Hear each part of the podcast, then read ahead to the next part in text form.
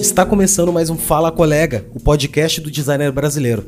Nesta edição, eu vou conversar com Berriel, que é designer há mais de 12 anos e nos últimos quatro vem se dedicando à criação de identidade visual.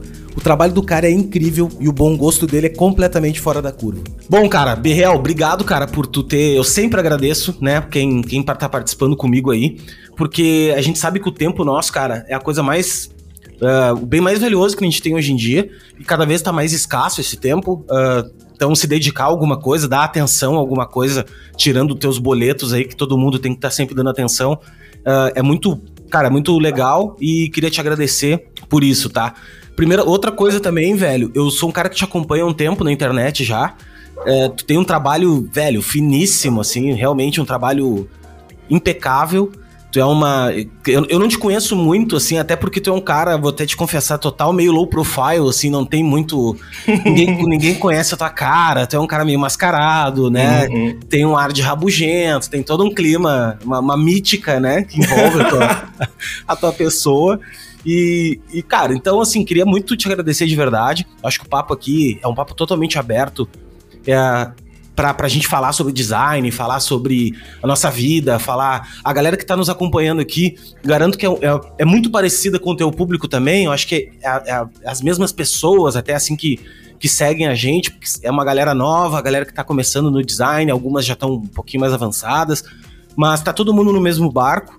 E o, e o objetivo do podcast aqui, cara, é justamente a gente eu não vou falar gerar conteúdo, porque fica parecendo um trabalho, assim, né? Mas não é isso, velho. É meio que a gente dá voz a, a, a, a, galera que tá trabalhando um pouco mais tempo aí e, e consiga mostrar pra essa, pra essa. Tanto para mim mesmo, velho. Eu tô há 20 anos nessa e eu escuto a galera falando, para mim me esclarece muita coisa. Então, a missão desse podcast é essa. E é uma honra te ter aqui, um dos brabos da internet aí. Uh, e, cara, então, para começar o papo, eu queria que tu te apresentasse um pouquinho uh, falasse um pouquinho de ti, como é que tu começou, de onde é que tu veio, quem é tu na fila do, da, da, vacina. e, mano, tamo junto, o microfone é teu aí. Pô, obrigado pelo elogio. É difícil receber elogio, né? Nessa internet que a gente vive hoje em dia. É... Eu tenho um pouco de síndrome do impostor. Todo mundo tem, né? Toda semana eu Todo me pergunto. tem. Toda, toda semana eu me pergunto assim, putz, será que eu mereço isso aí? Porque, tipo, eu, sou, eu sei que eu sou uma pessoa chata, eu sei que eu sou uma pessoa difícil de lidar e reclamo muito na internet. Mas aí chega a galera que deve ser o seu, foi o que você falou, nós, nosso público deve ser o mesmo. É, chega o pessoal falando, mandando DM e perguntando as coisas e agradecendo e falando que eu inspiro as pessoas e tal. Eu acho isso muito esquisito, porque eu não tenho pretensão nenhuma, eu tenho pretensão zero de inspirar alguém. Tanto que, no, no, pra vocês que estão ouvindo e não sabem, o Léo me chamou para fazer o podcast por e-mail, que a gente nunca teve contato. Nosso primeiro contato tá sendo agora. É, ele falou, pô, vamos gravar. Eu falei, pô, eu acho que eu não tenho nada para oferecer de bom, tá ligado? Porque eu não sou uma pessoa que eu quero ser exemplo, eu nem procuro. Aí ele falou: não, pô, vamos, vai ser legal. Aí eu aceitei, tô aqui, vamos ver no que, que vai dar. Tanto que você falou do, do lance do não aparecer, eu não falo de mim, eu não falo de nada. É, eu tenho, eu tenho, eu sou, eu sou chato. Você vai perceber durante o podcast que eu sou bem chato. É, eu não gosto de, de, o lance do aparecer, né? Que as pessoas provavelmente vão perguntar isso. Eu não gosto de aparecer porque eu tenho um negocinho que eu acho que eu quero ser reconhecido mais pelo meu trabalho do que por mim. Porque quando o cara começa a aparecer muito, o que eu noto nas pessoas é que a pessoa desiste de fazer o conteúdo dela seu foco para ela ser o conteúdo. Eu acho essa vaidade eu acho perigosa. É... Não julgo quem faz isso, que é uma forma de ganhar dinheiro, é uma forma de da pessoa conseguir gerar o que ela quer lá, cada um tem sua cabeça, mas é um negócio que eu não quero para mim. É... E, e, é legal porque tem muita gente que tem as teorias da conspiração, de que eu não apareço porque eu sou uma outra pessoa, que eu sou já. As pessoas acham que eu sou um fake do Visoto, sabe Visoto? Claro, querido, cara, eu vou, eu vou chegar nele também, que o Visoto agora ele tá em outro patamar, o Visoto, né, cara? O Visoto Porra, agora, ele... é o Alexandre Volner nessa época. Puta que pariu, o cara simplesmente. É. Desde o último choro dele na internet até o momento, velho, o cara tá explodido, né? Tá difícil Mas falar é... com ele. Mas é isso, eu só não apareço porque eu não gosto, não quero, não quero ser reconhecido. Porque eu vim também de uma época, eu sou muito, eu sou muito rato velho da internet. Eu, tô, eu tava na internet quando a internet precisava de alguém para pavimentar o caminho que a gente anda hoje em dia. E eu, desde essa época eu já não gosto de aparecer, porque sempre foi o mesmo problema na internet. Várias pessoas querendo se colocar em primeiro lugar e o trabalho e o que ela tem a oferecer em segundo plano. Eu não gosto muito disso. É, mas é isso, não queria falar muito aqui não, porque senão... Não, total. E cara, e como é que começou, como é que começou tua, tua, tua carreira no design, assim? Foi, foi faculdade, foi nada, foi fazendo e como é que foi? Aconteceu tudo muito rápido, eu queria muito ter uma história bonita para contar. Tipo... Eu queria contar uma história, a, a jornada do herói. Não, não, não tem, não tem. Quando eu vi, lo era. Mas, tipo, eu sempre gostei muito de design, sem saber que era design, né? Eu ganhei. A história é muito antiga, tá? Eu vou voltar lá quando eu tinha 11 anos de idade. Eu ganhei um computador pela primeira vez da, da minha família. E em 2011. Qual computador? Era um 486?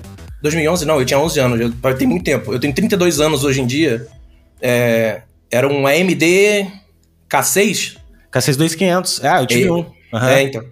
Desculpa, bom, quantos anos você tem? O K6 2, eu tenho 35, né, cara? Faço 36 agora. Ah, a gente vive a mesma época. Total, o K6 2500, cara, uh, primeiro veio os IBM Aptiva, uhum. que era IBM 100, sei lá, era, era um... Te lembro que tinha... Aí era o primeiro computador que tinha kit multimídia, um amigo meu tinha, porra, foda. Aí veio os K6 2500, cara, os K6 2500 era cinco vezes mais rápido que o IBM. Foi ali que iniciou minha carreira também. Foi ali que eu consegui instalar o Photoshop e tal, e enfim. Mas segue segue, segue Sim, a, a, minha lembrança de, de. Porque hoje em dia eu sei o que é design, eu sei o que me influenciou. Mas na época eu não sabia. Eu ganhei um computador e ele vinha com CD-ROMs, assim, de, de programas gratuitos e tudo. É, isso deve ter influenciado muita gente a trabalhar em muita coisa e talvez ele nem tenha noção da importância que isso teve. É, e tinha uns softwares de tipo front page, Microsoft front page. É, total. A galera que tá ouvindo agora que não tem ideia o que é isso, tá tudo na Wikipedia procurando. Microsoft front page, tinha Fireworks, da, que era, era da Macromedia. Isso, Macromedia Flash. É que a Adobe comprou depois de tudo. Uhum. Então eu tinha isso na minha casa, assim, com 11 anos de idade. Eu não sabia CorelDRAW. Comecei no CorelDRAW igual todo mundo. Todo mundo. É. E eu não sabia muito o que era aquilo. E eu gostava muito de computador. Porque eu tinha aula de informática na escola. E aí eu tenho um computador, pô, eu tenho um mundo aqui na, na minha, na minha frente. Na época não tinha nem internet, assim, igual tem hoje. É, 56k, né, cara? E, e, assim, ó, tu deve ter entrado na mesma onda que eu, que começou o design pela tecnologia e não, e não pelo. não por design. Sim, era, sim. Era por causa da informática, né, cara? Porra, informática já era um. Informática já era uma parada uh, uh, disruptiva, né? Já ter Excel, tu ter. Lembra que na época tinha os cursos de informática, né? Vou lá fazer um curso de informática. Que daí era o pacote Office, daí era. Era digitação. Eu Pô, fiz isso aí. Digitação, é, isso digitação, as pessoas aprendiam. Hoje em dia, se dá um celular na mão de uma criança de dois anos, a criança digita um texto numa velocidade incrível. Sim. E aí eu fazia isso, eu fazia curso de informática sem ter um computador, porque meu pai achava que isso era o futuro. Inclusive, obrigado, pai. Pode e crer. aí eu comecei a mexer naquele CD-ROMs, porque como eu não tinha internet, aquilo era, eu me sentia o Elon Musk, é, usando aquela, todas aquelas máquinas assim, eu falei, pô, vou ver o que, tem nesses CD-ROMs aqui. E aí eu descobri que tinha esses programas que eu conseguia montar uns diagramas, alguma coisa. E eu lembro que a minha primeira, meu, meu primeiro contato com design, que hoje eu entendo como design, foi eu fazer. Eu, é, eu, tinha, eu gostava muito de colecionar figurinha do álbum da Copa, uns negócios assim. É, e eu não tinha o álbum da Copa. Mas eu tinha figurinha, porque na escola eh, a gente tinha costume. Outra coisa que as crianças hoje em dia não vão saber o que é. É o é, né, velho? Jogar bafo. Que era tazo, jogar, né, velho? A gente jogava bafo. A gente jogava bafo, bafo uhum. E eu tinha muita figurinha. Cara, tu te lembra da. da isso, isso, isso só uma galera mais velha tinha na época. Que era o campeonato italiano. Não sei se tu pegou, cara. Na minha galera pegou isso. Eu, eu, eu, tive duas, três só, mas eram era umas figurinhas quadradas lindas, assim, com papel, tipo um, um papel cartão 300. Meu, do caralho. Era era campeonato italiano. É da mesma época, assim, entendeu? Uhum. Só, que, só que eu não peguei também, eu peguei bem pouquinho. Mas é, era... na minha época tinha muita figurinha. Eu peguei muita época de figurinha em Tazo. Então a gente jogava bafo na escola, eu tinha as figurinhas, enfim. E eu não tinha um álbum. E eu falei assim, pô, meus amigos têm um álbum, eu não tenho. Eu vou fazer o meu álbum, tá ligado? Aí eu fui pegar, e era muito ruim, eu só fazia os quadradinhos assim, e junto do computador tinha uma impressora. Eu falei, pô, vou imprimir isso aqui. Não é nem pra, pra eu levar pra escola, porque eu tinha vergonha daquilo. Era só pra eu ter um controle interno das figurinhas que eu tinha e do que faltava. E aí eu comecei, eu falei, não, pô, tá ruim esse álbum aqui, eu vou fazer o melhor. E aí eu fui fazendo. E meu início no design eu lembro de ser isso. E eu fui gostando de fazer isso. Aí na escola eu comecei a. Como eu era a pessoa que tinha um computador, porque eu sempre fui privilegiado a ponto de ter um computador, né? É, eu comecei a fazer um jornal pra escola. É, e aí a coordenação da escola me chamou para poder trabalhar lá, tipo, 12 anos de idade. Acho que nem pode criança trabalhar na escola, mas acho que eu trabalhava. E aí eu comecei. É? Nessa época não tinha, né, cara? Nessa época, época aí, podia, essa época podia tudo. Essa aí era nada, essa época é. era. Aí eu comecei a fazer o jornal da escola e, e eu comecei a ver que eu sabia fazer, é, mas nivelando por baixo, né? Eu sabia fazer porque ninguém sabia fazer. Hoje em dia já é, o negócio é complicado, já é mais diferente. Eu sabia fazer e ninguém sabia fazer, e eu comecei pegando gosto, e quando eu vi, eu já tava nesse meio, tipo. É, isso aí, eu, na cronologia da história, eu devia ter uns 14 anos nessa época. Eu fui sempre fui uma criança adiantada na escola. Porque o meu avô me ensinava as coisas em casa. Meu avô me ensinou a ler com 3 anos de idade. Eu era uma criança com 3 anos de idade que sabia ler. Imagina o perigo que não é isso, no, desse poder na mão de uma criança. No meu primeiro ano da escola, eu, a minha mãe foi chamada na escola porque eu tava sacaneando os meus colegas porque eu sabia ler e eles não. Aí eu fui meio que expulso com 3 anos de idade do jardim de infância e aí minha mãe conseguiu falar com o pessoal lá e eu fui adiantado. Eu fui, passei pra, sei lá, primeira série, um negócio assim, eu não lembro. Puta, com 4 anos de idade, isso é uma mala. É, sim, eu devia, igual eu sou hoje em dia, eu era criança. E aí eu fui adiantado. Então ah, o poderoso fui... chefinho, o chefinho parecia, né? eu sempre fui muito adiantado na escola. É, então eu terminei o minha, meu. É porque hoje em dia mudou a terminologia. Eu terminei o segundo grau, acho que é segundo grau. Terminei a é. escola é. com 15 anos de idade. Eu entrei Porra. na faculdade com 15 anos de idade. É, o, é... Certo, o certo não, mas o normal é 17, né? 18. É. Uhum. E eu sempre tive contato com muita gente mais velha que eu. Talvez por isso eu seja rabugento, porque eu sempre tive contato com o pessoal velho. É... Eu não lembro onde eu parei na história. Na não, mas daí, beleza. Mas daí, daí tu saiu da, do segundo grau e tu foi pra faculdade ou fui não? Fui pra faculdade, lembrei. Sim, saí do segundo grau e fui direto pra faculdade. É... E aí eu entrei numa faculdade em 2006 que o nome da faculdade era. O nome do curso era Criação e Gestão de Ambientes Internet. Era esse o nome do curso. Na época também ninguém sabia o que era. Sim. Mas era tipo uma faculdade de design para internet. E aí ali eu entendi. Tipo, ah, isso aqui que é design, né? E eu fiz a faculdade muito olhando o nome do curso e, tipo, ah, é, acho que é isso. E aí naquele dia, na, na, naquela faculdade, eu vi, pô, isso é design e eu quero fazer isso, eu gosto disso. Na época a faculdade nem era tão design, era mais programação. E aí, aí que minha história começa a ficar esquisita. Porque eu terminei essa faculdade e aí minha mãe falou assim: é, agora você tem que trabalhar, né? Ganhar dinheiro, sair de casa. Aí eu falei, pô, mãe, ganhar dinheiro, sair de casa, um trabalho. Ela falou: ou você faz isso ou você estuda. Eu falei, vambora, vamos estudar, né? Aí ela falou assim: o que, que você quer fazer da sua vida? Eu falei, pô, depois que eu terminei essa faculdade, eu falei, pô, não era essa faculdade que eu queria fazer. Eu queria fazer desenho industrial. Que é o design que eu que é gosto. É design, é. É design gráfico. Que é a primeira faculdade surgiu, foi de desenho industrial, né? É, aí ela falou, pô, eu pago pra você. É isso que você quer? Você acha que dá dinheiro? Porque até hoje a gente tem que explicar pra nossa família o que a gente faz. Não, mas, ô, mano, isso aí é uma merda. Eu tava conversando, não sei com quem, e é exatamente isso.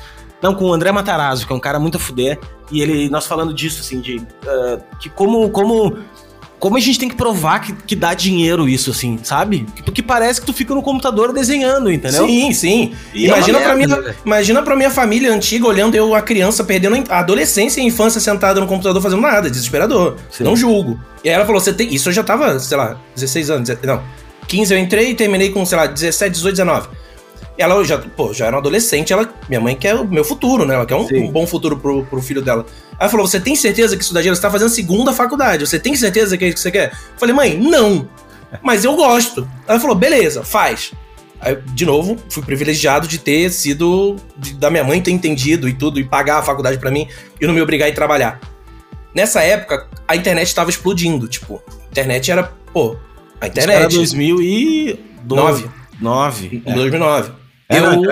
essa época aí, meu, essa época eu tava com business já de fazer site em Flash. Site em. Site em Flash, tá ligado? Lembra dos Flash? Porra, uhum, fazia, uhum. fazia, todo o site, meu, lindo no Photoshop. E o cara ia cortando e ia desenhando ele no, tipo, programando. E, cara, ganhei uma grana com aquilo, velho. Né? E tinha o Shockwave no meio da tela. Shockwave, é isso aí. É isso aí. Muito fazia legal, uns load muito legal, tinha. Porra, cara, era uma época muito legal, assim. E não tinha esse monte de interface, não tinha celular. Era só desktop. Celular era Java. Meu, 1024 por 1080, acho que é, meu, 1024 por 1240, acho que era, né? 1240. Mil, não, não 1240 1240 por. Não, é 1080. Acho que a primeira resolução era 1080 por alguma coisa, 960. 720, 720, acho que devia ser.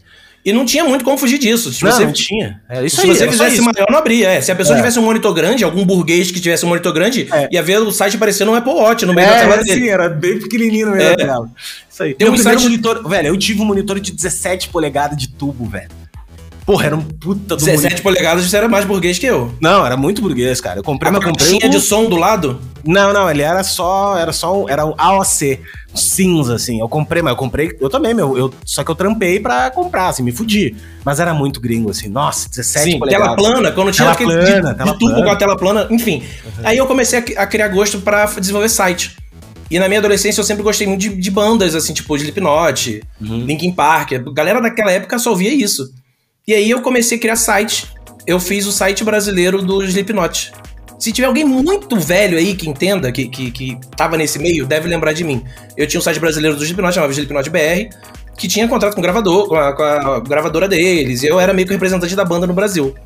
E eu já fiz um site do Linkin Park também, que era o linkparkbr.com. Até hoje os dois existem. E aí eu peguei gosto pela coisa.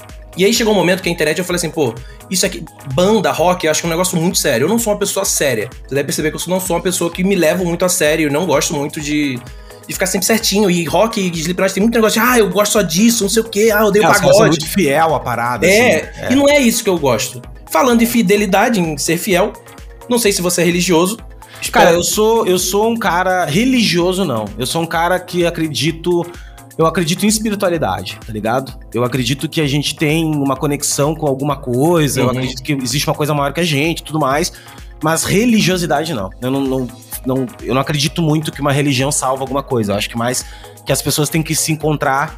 Mas respeito pra caralho, todo mundo aí. Sim, que- sim. Enfim. É, que bom, porque aí chegou um momento que eu falei assim, poxa, eu preciso fazer um conteúdo de humor pra internet, porque eu gosto. Aham. E aí eu tive um blog de humor, que foi muito conhecido na época, se chamava Jesus Maneiro. Ah, pode crer, era teu, velho. Sim. Ah!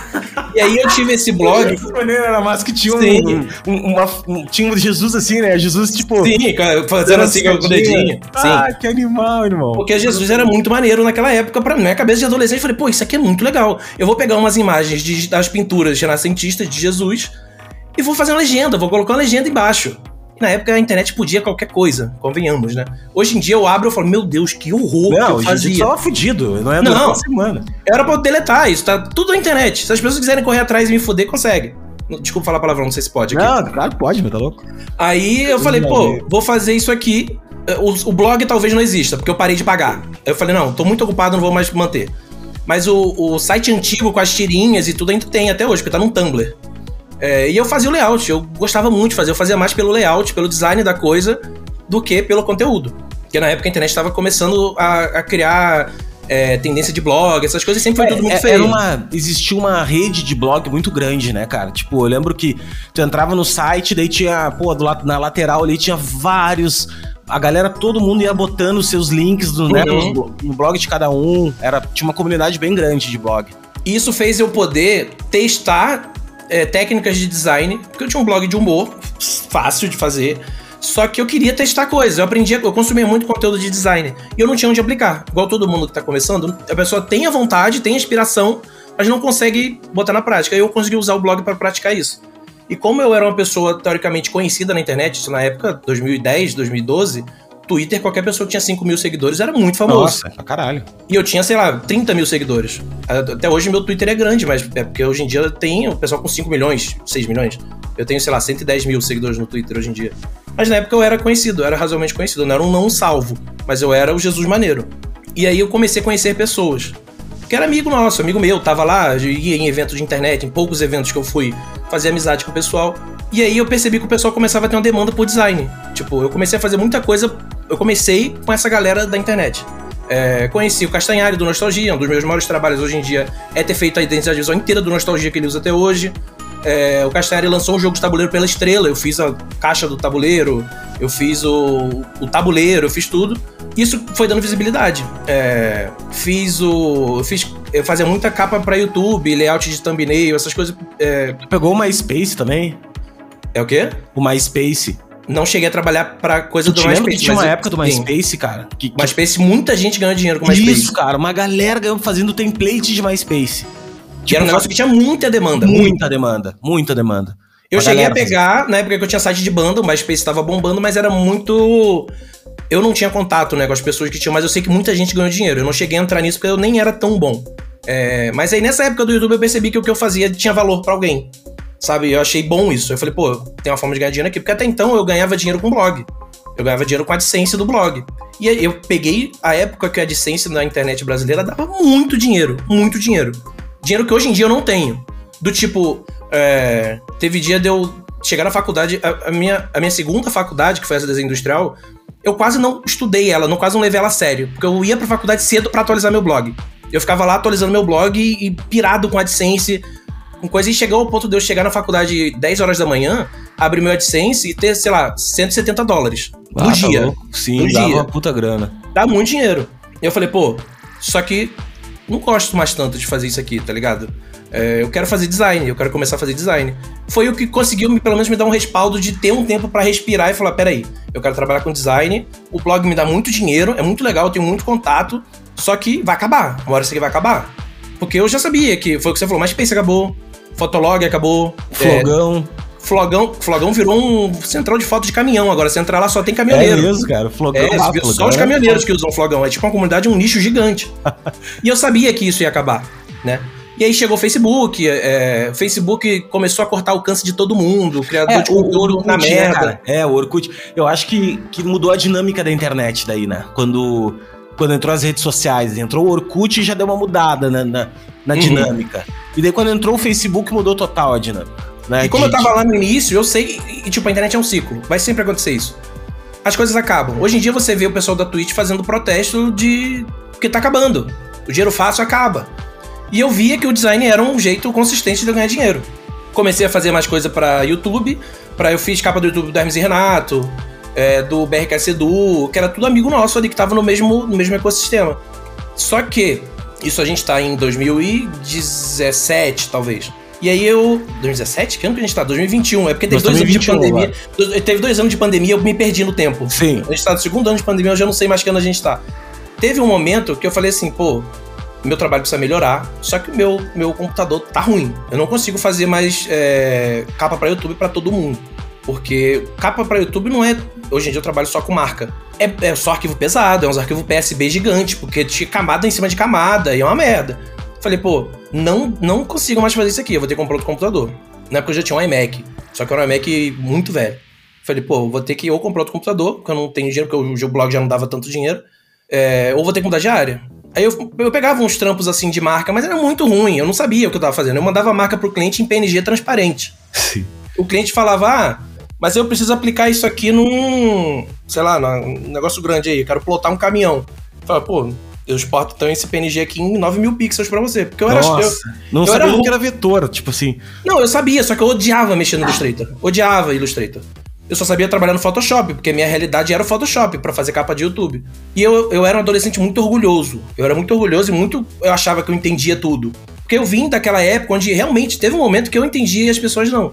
Só que o mundo dá voltas. Uma hora a onda vai chegar na tua bunda.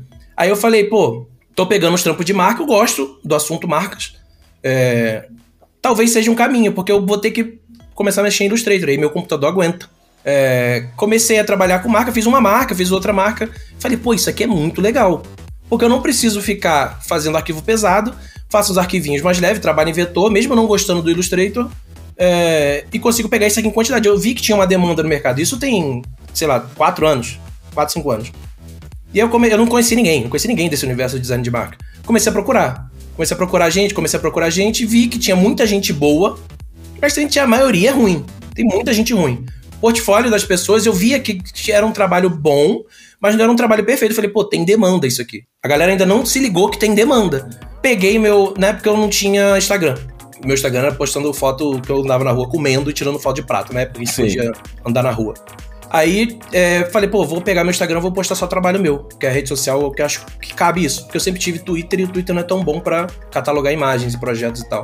Eu nem sabia que existia Behance, sei lá. Aí eu comecei a postar uns trabalhos muito ruins assim e taguear com aquelas tags logo, design, branding, não sei o quê. E eu vi que começou a chamar atenção de, de gente da gringa, gente brasileira. E quando eu vi, eu tô aqui gravando esse podcast com você, trabalhando, e as pessoas acham que eu sou referência. É, por algum motivo, não, elas gostaram assim, do meu trabalho.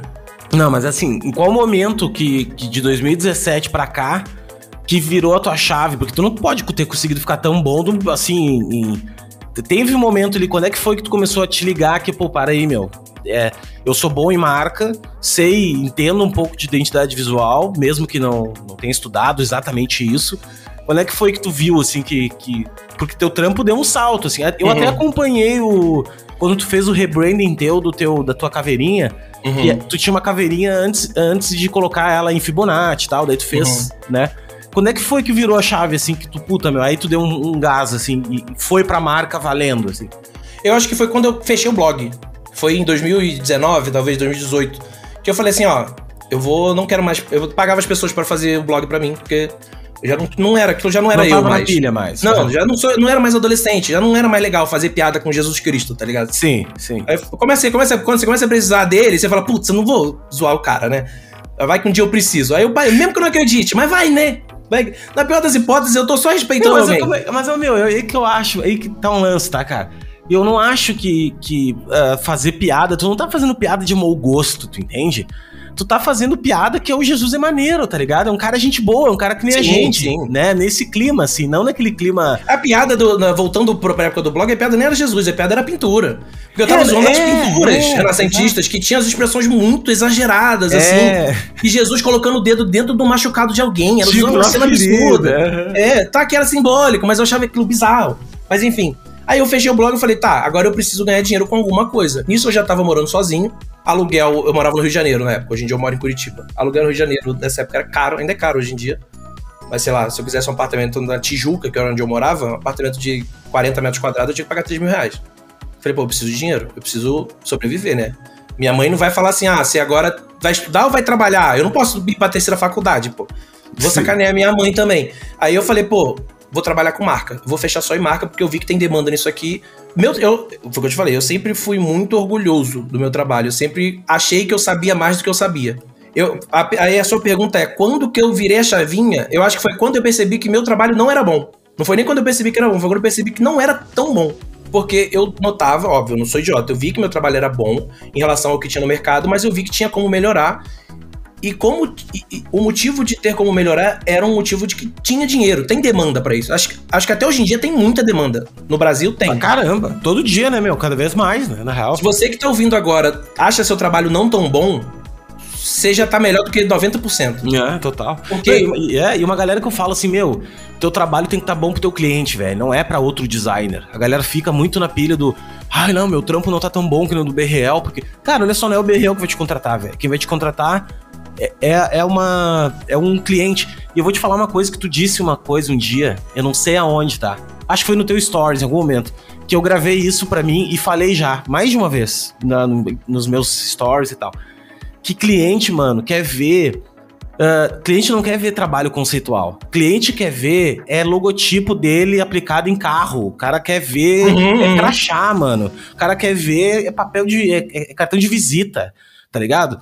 É isso que cliente quer ver. Cliente não quer ver trabalho conceitual e tal. E tu falou isso e é total real, velho. É total real, assim. Porque a gente fica muito na nossa bolha de designers, assim, tipo, ai, não, porque o fulaninho tem o selo do Behance. Ah, porque. Cara, claro que é legal, óbvio que, que, que, que isso é bom pro ego e é bom pra gente saber se balizar o nosso trabalho. Só que não é isso que paga as contas, velho que paga as contas é tu saber vender teu trabalho para cliente que paga, tu entendeu? E é isso. Eu acho que é mais o. Eu dei essa palavra, mas é mais o mindset do cara que tá trabalhando com isso. Ele não tem que ter isso como. É, é, o motivo do trabalho dele não pode ser ganhar o selo no Behance. Isso é consequência, isso vai vir. Eu sei que dá vontade de ter. Eu faço umas apresentações no Behance e falo, putz, isso aqui eu podia ganhar um selinho. Só que se não vier o selo, tanto faz, tá ligado? Eu, eu, o que paga meu aluguel não é o selo do Behance. Eu não vou chegar pra minha imobiliária e falar assim, aqui, eu tenho quatro selos do Behance, dá um desconto. Não, não, eles querem dinheiro. E o meu cliente, ele quer dinheiro. Meu cliente, ele tá pagando é, um valor grande. Eu sei que o que eu cobro hoje em dia é grande. E, e é, voltando à sua pergunta de quando virou minha chavinha, foi quando eu percebi o valor do que eu faço em relação à vida de outra pessoa. E a vida que eu digo não é nem a parte profunda e filosófica da vida, mas é o negócio do cara. O meu, meu perfil de cliente hoje em dia são empresários, pessoas que estão começando agora. Já foi, na verdade meu público está mudando agora, mas mais para frente a gente entra nesse papo. Eram pessoas que estão começando a empreender. Tanto que, quando eu percebi que, que eu podia ganhar dinheiro, foi antes de, de pandemia, um, um, ano atrás antes da pandemia, que o Brasil começou a entrar numa crise e as pessoas falaram: Ó, oh, o Brasil tá em crise. É, design vai acabar, design de marca nem tenta, porque o Brasil tá em crise, as pessoas que estão sem dinheiro não vão pagar design, porque design é um luxo. As pessoas falavam isso. E aí eu comecei a perceber que não. Que quanto mais o. Isso é triste, mas quanto mais o país está em crise, mais dinheiro eu ganho. Porque quando o mercado está em crise, as pessoas querem empreender. As pessoas que estão desempregadas, elas querem empreender. E eu dou a sorte do meu perfil de público entender a importância do design num negócio dele. E aí, quando eu digo que o meu. Quando eu percebi que o meu trabalho influencia a vida das pessoas, do tipo, o cara que tá abrindo uma empresa, ele tá. Ele tá dando com o sonho dele ali. Porque ele também tá com fome, ele também quer um dinheiro para sobreviver e pagar as coisas dele. E ele depositar em mim o, a responsabilidade de fazer a cara da empresa dele, que é um negócio muito importante, eu falei, pô, tem valor isso aqui. Eu posso cobrar mais caro, porque eu não tô vendendo um logotipo, tá ligado? Eu tô vendendo um negócio muito grande. Se você parar pra pensar nisso, você pira. Você fala, pô, isso é muito grande que eu tô fazendo. Não, meu, tô... e assim, é uma parada que eu falo para todo mundo, uh, principalmente os iniciantes, assim. E não só iniciante, meu, tem uma galera que é mais velha e não entendeu ainda. Uh, tu tá, na verdade, tangibilizando um sonho de alguém. Tu tá ali fazendo uma parada, meu, que é, é a vida do cara. Às vezes Sim. o cara botou toda a grana que ele tem, que ele ganhou, na tua mão, entendeu? No sentido assim de, pô, tá aqui, sabe? E cabe a tu, velho, dar valor a isso, entendeu? De, ah, meu, porque o meu cliente não, não dá valor. Não dá valor porque tu não dá valor. Sim, no, sim. No momento que tu te portar, é a mesma coisa que o cara fazer uma piada de ti na tua cara e tu rir da piada. Ou o cara fazer uma piada de ti, tu, tu olhar sério pro cara, tu entendeu? É, é postura, velho, entendeu? É a mesma coisa. É então... o que eu então- sempre, eu sempre reclamo. Eu sempre, eu sempre reclamo de designer iniciante. geralmente tem muito isso em grupo de Facebook, conversa informal assim, fala tipo, ah, meu cliente é meu maior inimigo. Não é, não é para ser. Você não pode debochar do teu cliente, você não pode ficar reclamando. Eu já fiz isso, tá? Eu sei que quem ouviu, quem me conhece há mais tempo, vai falar, pô, mas tu já foi no Twitter falar mal de cliente? Eu falo, Sim, eu não sou uma pessoa perfeita. Ah, mas a gente de desabafa um pouquinho às vezes, tá ligado, cara? É meio normal, velho. Sim, eu posso ter raiva do meu cliente, mas eu tenho que entender que para ele tá falando besteira, porque eu sei que o cliente fala besteira, é mais culpa minha do que dele. É total, isso aí. Se ele não entendeu uma etapa do meu trabalho, ou ele no final que eu apresentei um trabalho, ele falou assim, pô, legal, mas você pode tentar amarelo num projeto que tem que ser monocromático? A culpa foi, não é dele. Foi tu que errou. Foi tu que errou. Eu que errei. Uhum. É o que eu sempre falo. A culpa sempre é minha. Sempre é minha. Se o cliente é, não entendeu porque eu usei cada uma das minhas decisões, qual foi a justificativa, a culpa é minha. Se no final for um cliente problemático, porque tem 1% dos clientes, ele realmente, não digo que ele tá mal intencionado, mas ele já tá cansado, porque o mercado cansou ele. A culpa ainda é minha que aceitei trabalhar com ele e não Pode percebi isso. É isso aí. No, no início da minha carreira de design de marcas, eu tinha uma taxa do cliente chato. Porque eu tenho um, negócio em mim que eu sinto o cheiro. Eu sei quando vai, quando vai ser chato. Meu, na real é só nas primeiras perguntas tu já sabe, né? Assim, sei, dá pra é, saber. O papo do sabe. cara, tu já. Hum, isso aqui vai dar. Aí eu tinha a taxa do cliente chato, que eu cobrava 30% a mais do valor que eu cobrava porque eu sabia que ia dar problema. Porque esse problema, ele vai me gerar mais trabalho, ele vai me gerar ter que trabalhar num sábado, ele vai me gerar ter que trabalhar no domingo. Eu vou ficar nervoso, eu vou querer comprar um bolo de chocolate para afogar minhas mágoas, tá ligado? Sim, sim. Essa taxa do cliente chato era para isso. Mas aí com o tempo eu fui percebendo que é 99% culpa minha. Tudo que acontecer de problema no trabalho é culpa minha. Isso esclareceu muito minha carreira. Foi nesse momento que eu falei assim, tá, não sou bom no que eu faço, tipo, posso melhorar, é, eu só preciso aprender mais a lidar com o cliente. Eu acho que esse que é o pulo do gato que muita gente me pergunta de como a pessoa deixa de ser um estudante de design e um iniciante na área e começa a transformar em negócio. Eu, eu até falo que o design, o nosso trabalho, ele é, sei lá, 60% design. O resto é vendas, é, acho que até menos. O resto é vendas, o resto é atendimento, o resto é você fazer um, um curso de negócios, o resto é você ter empatia pela pessoa que, tá, que você está atendendo. Design é, é, muito pouco design e muito mais contato com seres humanos, até porque a gente precisa entender o que o cara quer. No total, isso é que nem o papo do, do UX designer. Ah, não, porque agora tu é o UX, porque o UX, mano, qualquer designer é UX, né? Porque na real tu projeta para outro ser humano. No momento que tu projetou para outro ser humano, pronto, né, velho? É, é a, experiência do usuário, seja ele para do que for, né? Mas tu falou uma parada de de realmente o cara folgar nos clientes, assim, mas é, tu tá certo, cara. Porque às vezes a gente. O, to, todo erro que dá num projeto é tua culpa. Tirando aí 1%, que às vezes o cara realmente. Mas, é, ah, o cara queria azul, mas tu, tu, mostrou amarelo e o cara queria azul. Erro teu, velho. Tu errou na hora de. Ah, porque eu não consigo aprovar de primeira. Velho, tu tem que melhorar teu processo, né? Tem que melhorar teu briefing, tem que. E assim por diante, né? Mas, mas tu falou tudo, cara. Eu acho que justamente a chave virou para ti nesse momento, quando tu enxergou os teus erros. Uhum, sim, sim. viu que, porra, eu não tô. Eu não tô tão bom assim. Eu não sou tão bom assim, né? A tua soberba, né? Tu, tu, uhum, uhum. tu percebeu isso e, e daí mudou. Cara, e hoje como é que tu faz, assim? Tipo, uma galera me pergunta, se não é a primeira pergunta, eu acho que é a segunda pergunta que as pessoas mais fazem é como conseguir mais clientes, tá? E eu sempre fico pensando o seguinte, cara, eu nunca na minha vida corri atrás de cliente, porque os clientes eu, eu fui entregando um trabalho, o trabalho entrega para outro e o outro indica para outro e as coisas vão acontecendo. Uh, eu não sei se para ti como é que funciona para ti assim as, a prospecção de novos clientes. Tu tem uma um, um processo ou a parada vai, vai surgindo os trabalhos? Então, eu já parei pra pensar sobre isso, porque para mim é difícil pensar com a cabeça de quem tá começando. Porque quem vem perguntar isso pra gente é quem tá começando agora. E a gente tá em 2021. Eu não comecei agora, eu comecei em 2016. Eu comecei. Eu, eu, eu marco para mim que o início da minha carreira como designer foi 2019, quando entrei na minha faculdade de desenho industrial. Que eu já tava começando a trabalhar e começando a ganhar dinheiro. Eu não consigo te dizer com a cabeça de quem tá começando agora. Eu te digo com a cabeça de quem é, começou há um tempo atrás que o mundo era outro, a internet era outra. E eu tive a sorte de estar no momento certo, na hora certa, e ter os amigos que eu tive e a rede de contatos que eu tive, porque eu era uma pessoa conhecida na internet por causa do blog e tudo. Então, para mim, foi um pouco, não digo fácil, né? Porque o negócio da sorte é fácil. É. Não, e assim, tu, tu não construiu de graça a tua, Sim. a autoridade na internet, né, cara? Foi muito investimento, grana, suor, né? Sim, e não adiantava nada eu, eu ser conhecido pela rede de contatos e estar um trabalho ruim. Exatamente. Né? Eu sei que até, até, tem, até certo ponto eu tenho um mérito. É, mas eu sempre tive cliente consistente porque um trabalho puxava o outro. Eu acho que esse é o segredo é, do, da nossa área hoje em dia as pessoas me perguntam como é que você prospecta cliente hoje? Não é nem como eu fazia antigamente, porque eu sempre falo isso que antigamente é muito tempo atrás. Hoje em dia eu não prospecto cliente. Eu não pago anúncio no Instagram. Eu paguei uma vez para testar, mas não dá resultado. Você paga 50 reais para teu post para 700 pessoas. Isso não é nada. É, eu não prospecto cliente, eu não vou panfletando de loja em loja aqui em Curitiba. Não dizendo que isso é ruim, porque isso funciona. Né? Para alguém isso vai funcionar. É, o meu maior, minha maior fonte de marketing, de, de publicidade, são meus clientes. Eu faço trabalho para um cliente, ele gosta do que do resultado, porque tem chance do cliente não gostar e só aceitar e acabar e não falar mais contigo. Ele talvez goste do atendimento, é, gostou do que ele viu e ele vai indicar para um amigo. É, empreendedor tem amigo empreendedor, sabe? Tanto que se você fizer uma merda com um, você não vai estar tá fazendo merda só com um. Você vai estar tá fazendo merda com ele e com os amigos dele. É, e meu maior, meu, meus maiores garotos de propaganda são meus clientes. E eles indicam para outros clientes. Ô meu, e tu sabe que eu vi não sei o que, uma, numa pesquisa, alguma coisa assim, que um cliente satisfeito te indica para outro cliente satisfeito, tá? Mas um cliente insatisfeito te ferra com cinco clientes insatisfeitos, tá ligado? Tipo, uhum. o cara te ferra muito mais do que o cara que tu, tu agradou, sabe? Então tem que cuidar muito isso, meu.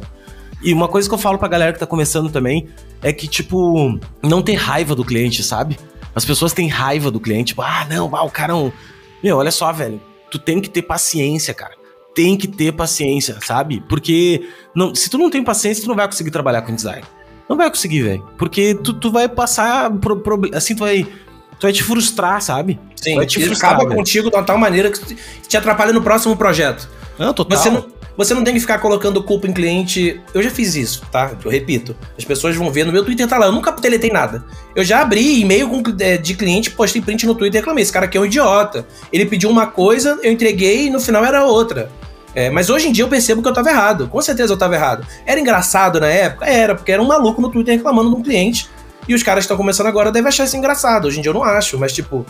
É, Teve um, teve um cliente meu, no início da minha carreira de design de marcas, é, é engraçado que eu falo isso parece que é muito tempo, mas tem tipo três anos.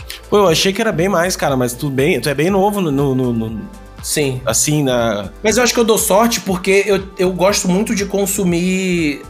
Eu tenho um problema que eu começo a abrir vários assuntos e depois tem que voltar fechando tudo. Sim, né? Que é eu programação, tenho... né? Abriu vários eu... Sim. Depois vai sair só fechando no só final fechando. da. fechando. É, eu gosto muito de consumir referência, eu gosto muito de consumir vanguarda de movimento artístico. Uh, na minha, eu te falei que na minha segunda faculdade eu quase não prestei atenção, eu quase não ia porque eu estava ocupado com blog. Mas uma aula que eu fazia questão de prestar atenção e eu ia, era 7 horas da manhã de uma segunda-feira. Era aula de história da arte. Eu sempre Puta tava. do caralho. Eu sempre tava. E eu olhava caralho. em volta, a aula de história da arte é um saco. Porque é uma sala de 7 horas da manhã da segunda-feira, sala escura, um projetor passando as, umas pinturas, sei lá, Mondrian Van Gogh, um negócio assim, eu olhava em volta, todo mundo dormindo. Eu achava aquilo incrível. Eu gostava que, pô, os caras. Porra, eu, eu também curti muito história da arte, velho. E eu sempre me interessei. E eu sempre estudei isso. E eu acho que background tem hora. As pessoas falam, ah, eu tô com bloqueio criativo. Quanto mais background você tem de repertório, de referência na tua cabeça, menos bloqueio, é, bloqueio criativo você tem. É... é o repertório, né, meu? É repertório. É tu, é tu ter repertório. Se tu pensar que o cara em 1620 e poucos já dominava luz, sombra e o caralho, meu, porra, velho. Como é que agora, tu com tudo na tua mão, tu não consegue ser criativo? Só, só, isso aí já te dá um, um, uma inspiração, tá ligado? Só isso aí já te bota pra frente. E aí eu não lembro qual era o assunto que eu tava falando antes e eu vou entrei nesse. Antes desse, cara, uh... puta, meu. Enfim. Mas enfim, é, velho. eu acho que eu lembrei, acho que eu lembrei. Teve um momento que no início do, do, da minha carreira de design de marcas, eu, eu era essa pessoa arrogante e não aceitava feedback. Eu achava que, pô, o cara pode tá falar me mal dos clientes, falar mal do cliente. É, é, exato. Sim. E, pô, eu entendo, o cara tá me contratando, ele não pode falar o que eu tenho que fazer. É muito aquela analogia do médico. Ah, quando você vai no médico, o médico fala assim: ah, toma esse remédio. Eu falo assim: não, pô, eu não quero. Eu quebrei um braço, eu quero tomar uma novalgina. Não é assim. Na minha, época, na minha cabeça era assim que eu pensava. E não é muito assim. É um pouco, mas não tanto. Teve um dia que eu tive uma cliente, eu, eu sempre fui assim, né? De, de, impor o trabalho, tanto que eu, há muito tempo na minha carreira, eu não tinha contato direto com o cliente, fazer reunião, conversar. Era formulário de briefing, entregava o negócio um mês depois. E funcionou até certo ponto. Mas aí o cara eu ganhava pouco dinheiro. Teve um momento que eu fiz um trabalho, não vou nem falar qual trabalho, porque as pessoas vão atrás. Eu fiz o que eu achava que era bom. Só que a cliente falou: não é isso que eu quero. Tá bonito, tá uma marca bonita, tá fonte bonita, cor bonita. Mas não tem nada a ver comigo isso aqui. Falei, pô, legal, mas o designer sou eu. Eu não falei com essas palavras, né? Mas Sim, eu sim. meio que impus. Ela falou, beleza.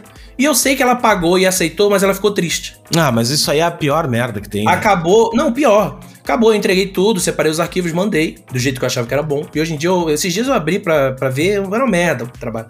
E ela foi e mandou um e-mail gigante depois, falando: Ó, gostei do seu trabalho, gostei da forma que você lidou com o projeto, eu gostei do, do- da como você entregou o arquivo.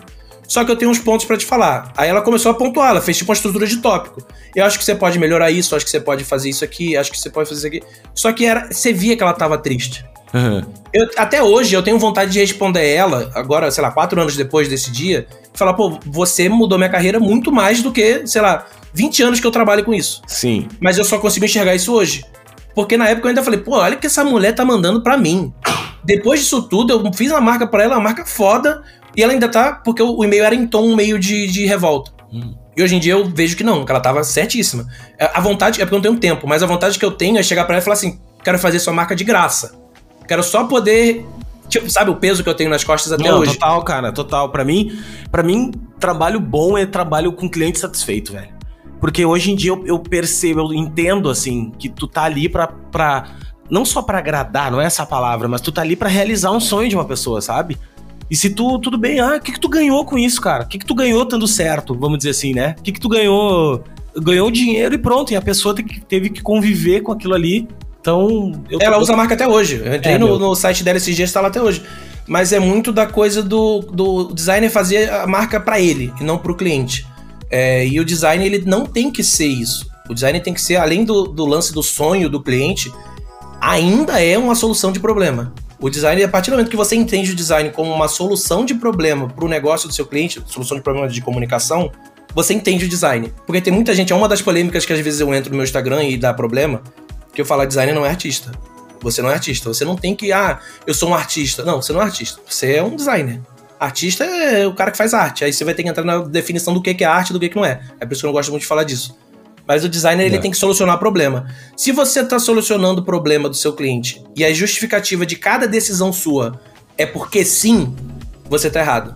É aí que você vai ter problema com o seu cliente e o seu cliente vai pedir refação. E o seu cliente, às vezes ele pede, não é nem, ele nem sabe por quê, ele só não gosta. Quando você cria esse repertório e você tem cada decisão que você teve no projeto uma justificativa plausível, e não porque você quis fazer porque ia ficar bonito no seu Behance, aí é quando eu acho que quando você zera o design, sabe? É quando você, putz, entendi isso aqui. Agora eu trabalho com isso. Isso eu tive ano passado. Ti- Tive isso há pouco tempo. É, eu preciso dizer pro meu cliente por que, que eu escolhi vermelho e não azul. É, não, e tu tem que sentir que às vezes o cliente te fala um ponto de vista, cara, que não é nem de gosto pessoal. Às vezes ele conhece mais o mercado que tu, ele. Né, ele tem um pouco mais de autoridade, às vezes, que tu em determinado ponto ali, né? Uhum. E, e a gente tá dentro, atrás do computador, né, velho? Então, dificilmente a gente consegue enxergar todo. O cara tá, tá imerso no problema dele, ele tá todo dia ali, né? E o projeto é, mais o, é mais o universo do cliente do que o meu. Total. É, o design ele vai ser só uma parte para solucionar aquilo ali. É, a- o design de marcas, para eu falar da minha área, o design de marcas é mais você gastar seu esforço e cabeça pensando na estratégia do que na estética. Muito por isso talvez não seja arte o que a gente faz. Porque você tem que ter um discurso. Se a arte tem um discurso, ela não é arte. Né? Não, é que eu ouvi uma frase dizendo o seguinte: meu, a arte é para gerar problema. E o, e o design é para resolver problema. Sim, né? sim. Então, tipo, a, a, pessoa, ah, mas faz uma arte aí pra mim. Meu, tu não faz arte, velho. Não fala assim, entendeu? A arte é uma coisa de uma expressão tua. É uma coisa. Tu não precisa defender nada, não precisa estar tá certo, não precisa estar tá errado, não precisa estar tá nada. É tudo do, do, jeito que tu quiser, sabe? E aí eu acho que é valioso pro cara que tá começando agora e tá escutando isso, que já teve um cliente pingado um aqui e ali e teve um pedido de alteração, uma refação. Faz o, o exercício mental de da pessoa, por exemplo, o cliente chegou para você e falou assim: "Ah, gostei, mas eu queria que fosse uma fonte serifada". Aí você tem que perguntar para ele: "Por quê?" E o cliente não vai saber te dizer, provavelmente. Mas aí você tem que falar para ele o motivo de você ter escolhido o contrário do que ele pediu. Se você na sua cabeça não souber explicar, você tá errado. Por isso que eu bato muito na tecla de, de designer que tá começando agora e ele acha, por algum motivo, que uma forma dele conseguir cliente é ter seguidor. E a forma mais fácil de conseguir seguidor hoje em dia é fazer conteúdo, entre aspas, educativo. O cara pega, você entra lá, aí ele manda mensagem: Ah, não consigo cliente. Entra no meu feed aí e vê por quê. Aí eu vou ver só post explicando ah, o que é design, o que é não, meu, semiótica. cara, o cara não sabe o que é semiótica. Mano. Como é que ele tá querendo propor, ensinar o que é semiótica, sendo que ele só copiou de um livro, tá ligado? Velho, a terceira item que eu mais res, res, uh, respondo é ah, cara, eu não tô conseguindo gerar conteúdo, eu não tô conseguindo uh, gerar cliente com o meu Instagram. E eu falo pros caras, mano, vocês têm que gerar conteúdo para cliente, velho, não para outro designer.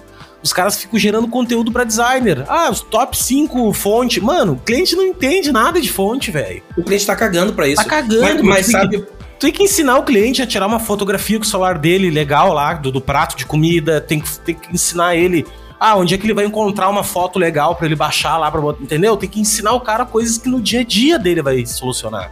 Isso que você tá falando é um negócio que até hoje não existe. As pessoas, pelo menos eu não conheço, as pessoas ainda não entenderam que ela, elas podem usar o Instagram profissional delas como forma de você criar conteúdo pro cliente, para atrair cliente. Eu Mano, não eu vi isso a, ainda. Eu dou até a letra. Vai no site do Sebrae, entra no site do Sebrae, olha todos os e-books, todos os cursos que tem lá, porque o Sebrae é o maior, é a maior uh, uh, uh, empresa de pequenos empresários, cara. Os caras gastam milhões de investimento em grana, em produção de conteúdo e tal, para suprir as necessidades do pequeno uhum. e médio empresário. E tá de graça, meu. Só tu entrar lá e ver, entendeu? Só que, só que a galera não entende isso. Eles ficam gerando conteúdo para outros designers. Mas não... sabe por quê? A culpa também não, não julgo muito. A culpa não é dessas pessoas. Porque Vamos ver quem que é essas pessoas, esses brasileiros têm de referência no design nacional de marcas hoje em dia. É, os caras grandes. É tudo professor. Eu entendo, é. eu entendo ela achar que para ter seguidor você pega Marcelo Kimura. Tem muito seguidor no Instagram, é uma autoridade no assunto. Mas o foco de negócio do Marcelo Kimura não é atrair cliente. Agora eu soube que ele tá abrindo estúdio, tá começando a fazer isso, tudo. Mas o foco dele não é vender projeto. O foco dele é vender curso. Tô dizendo que é errado. Tô dizendo que é um negócio do cara. Não, não, nada a ver. Ele tem que criar conteúdo para aluno. Ele pensando estrategicamente. Tanto que eu digo, o Kimura é um dos caras mais inteligentes da nossa área. Total. É um, ele é um dos caras mais inteligentes e que percebeu buracos do, do mercado que ninguém uma, percebeu. O Marcelo, cara, ele, ele, ele usou a forma de lançamento muito a favor, tá ligado? Bem no momento certo, que foi um, foi um tempinho atrás já, uhum. faz uns 4, 4, 5 anos atrás que ele começou. E, e, ele é um dos caras mais bem sucedidos da nossa área, velho. Ele é muito inteligente. Entendeu? E eu não tô nem falando aqui de nível de design, eu acho ele um puta de um designer tudo mais. Mas ele, para mim, ele é um cara muito mais empresário, tá ligado? É um cara uhum. muito mais ligado em, em, business de marketing digital e hoje, enfim. Uh, mas, enfim, não desmerecendo o trampo dele. O trampo dele não, é óbvio que não. O, o Kimura tá é um gênio. Ele é. consegue tirar dinheiro de onde você não vê como. Exatamente. É, e aí não, o cara. se tornar, que... né, cara? Um cara que Porra, tem 100, 100, 150 mil seguidores no Instagram num nicho, né, velho? Sim. Porra, é um todo nicho. Mundo, cara. Todo mundo conhece ele da nossa todo área. Mundo, todo mundo. Gosta ou não, a pessoa conhece ele. É, aí você pega um cara que tá começando agora, que tá terminando uma faculdade, ou um cara que nem faz faculdade, mas gosta do assunto e quer trabalhar com isso. Quem ele vai ter inspiração? Kimura. É. Não julgo. Ele tem a inspiração Kimura, que é um cara que fala alto. Um dos caras que mais fala alto sobre design no, no Brasil é o Kimura. Ele abre o feed do Kimura, é conteúdo educativo. Que é o negócio do Kimura. E aí o cara fala, pô, para eu ter 150 mil seguidores, eu tenho que fazer isso. Sim. Não, não é culpa do cara, tá ligado? Não, não, não é culpa do... quer dizer. E uma, um dia desse eu fiz uma, uma live, ou sei lá, no Stories, e eu falei o seguinte, cara, olha só, eu gero conteúdo para designer porque o meu business é para designer. Uhum. Eu quero vender treinamento para designer. O meu, meu negócio agora é educação, tá ligado? Eu tô indo uhum. pro ramo da educação. Eu não quero mais. Uh, meu, meu, meu estágio de design até então, eu vou usar para ensinar outras pessoas que estão com sangue no olho, que estão com, com, com, vontade de fazer, porque eu tô cansado, tá ligado? Eu cheguei a um uhum. ponto que, meu, faz anos que eu faço, beleza. Uh, só que daí eu gero conteúdo para o meu público são designers. Mas uhum. isso eu comecei, quando eu comecei meu Instagram, era pensando nisso. Eu pensei nisso, é estratégico isso, entendeu? Esse e é isso. É, esse podcast eu tô trazendo designers, cara. Eu não tô trazendo CEOs de empresas, tá ligado? E é isso que eu acho que falta pro cara que tá começando, é pensar estrategicamente. É isso aí. O design, é, pensar pro cliente já é difícil. Pensar estrategicamente o designer. É que ele não como... consegue, é que o designer que tá começando, Berriel, ele não consegue nem ele não consegue nem raciocinar nesse sentido. É porque é muito sabe? legal. Se você olhar, a nossa área é muito legal. Ela é muito legal. Você quer estar tá ali, você quer trabalhar com isso. É... E o cara, ele, ele tá. O adolescente tem energia para gastar. O adolescente, ele quer, pô, ele quer tá ali, ele quer ser o Marcelo Kimura, tá ligado? É, aí ele, ele olha e fala, pô, eu vou ter que fazer igual esses caras. Mas só que ele não pensa no direcionamento da carreira dele. Isso é um negócio que eu também não julgo, porque vai pegar com o tempo. Eu agora tô burro velho, eu descobri ano passado que eu tenho que me posicionar melhor. É, e o cara que quer que tá fazendo post ensinando, pura, pura e simplesmente porque ele quer seguidor, aí é que eu acho que ele tá com o mindset errado. Porque ele tá fazendo sem pensar. É, talvez ele tá ali só treinando uma forma de, de, de, Igual eu tive o blog na época, de treinar a estética e treinar a técnica. Ele talvez ele, isso seja bom para ele porque ele tá montando tela, ele tá trabalhando. Só que ele tá gastando esforço de uma forma que ele poderia estar tá gastando com algo que melhorasse ele, tá ligado? Ele pode pegar um projeto fictício e trabalhar naquilo e postar. Falta pensar estrategicamente. Eu acho que isso é o que falta para quem tá começando agora. Mas tá ligado, né? Que isso aí é uma coisa que nem o pai da gente falava pra gente as coisas e a gente Sim, é porque a gente né? é velho, chato e a gente é, vê com outros olhos. E não adianta, meu. Eu tô me encontrando depois de muito tempo, saca? Assim, é, é todo dia o cara se encontra um pouquinho, velho. Sim, é, sim. Isso é papo de coach, cara. Ah, não, tu tem que ter o propósito de vida. Mano, isso é pra vender livro. Eu, minha, minha opinião é essa. O cara tem que ser feliz. Tá feliz hoje? Tá legal? Tá fazendo os trampos que tu gosta? Tô. Então tá, é isso aí. É mano. porque a gente vive numa realidade onde ser feliz não baixa, a gente tem que ter dinheiro, tá é, Esse é o problema. Ser milionário. Não, é, porque, é porque o cara, ele, ele consegue ser feliz. Só que ele não ganha dinheiro, é isso que fode. É. E por isso que eu acho que eu não tenho condição de dar conselho para alguém e, e tentar ser construtivo. Porque a gente não vive na Finlândia, sabe? Sim. A gente não tá vivendo num mundo perfeito que eu posso falar assim, não, pô, larga teu emprego na tua gráfica e vai trabalhar de freelancer. Não é, eu sei que não é assim. Eu sei que no, no, o é, cara é, ele, meu, ele tem que ser feliz e ganhar dinheiro.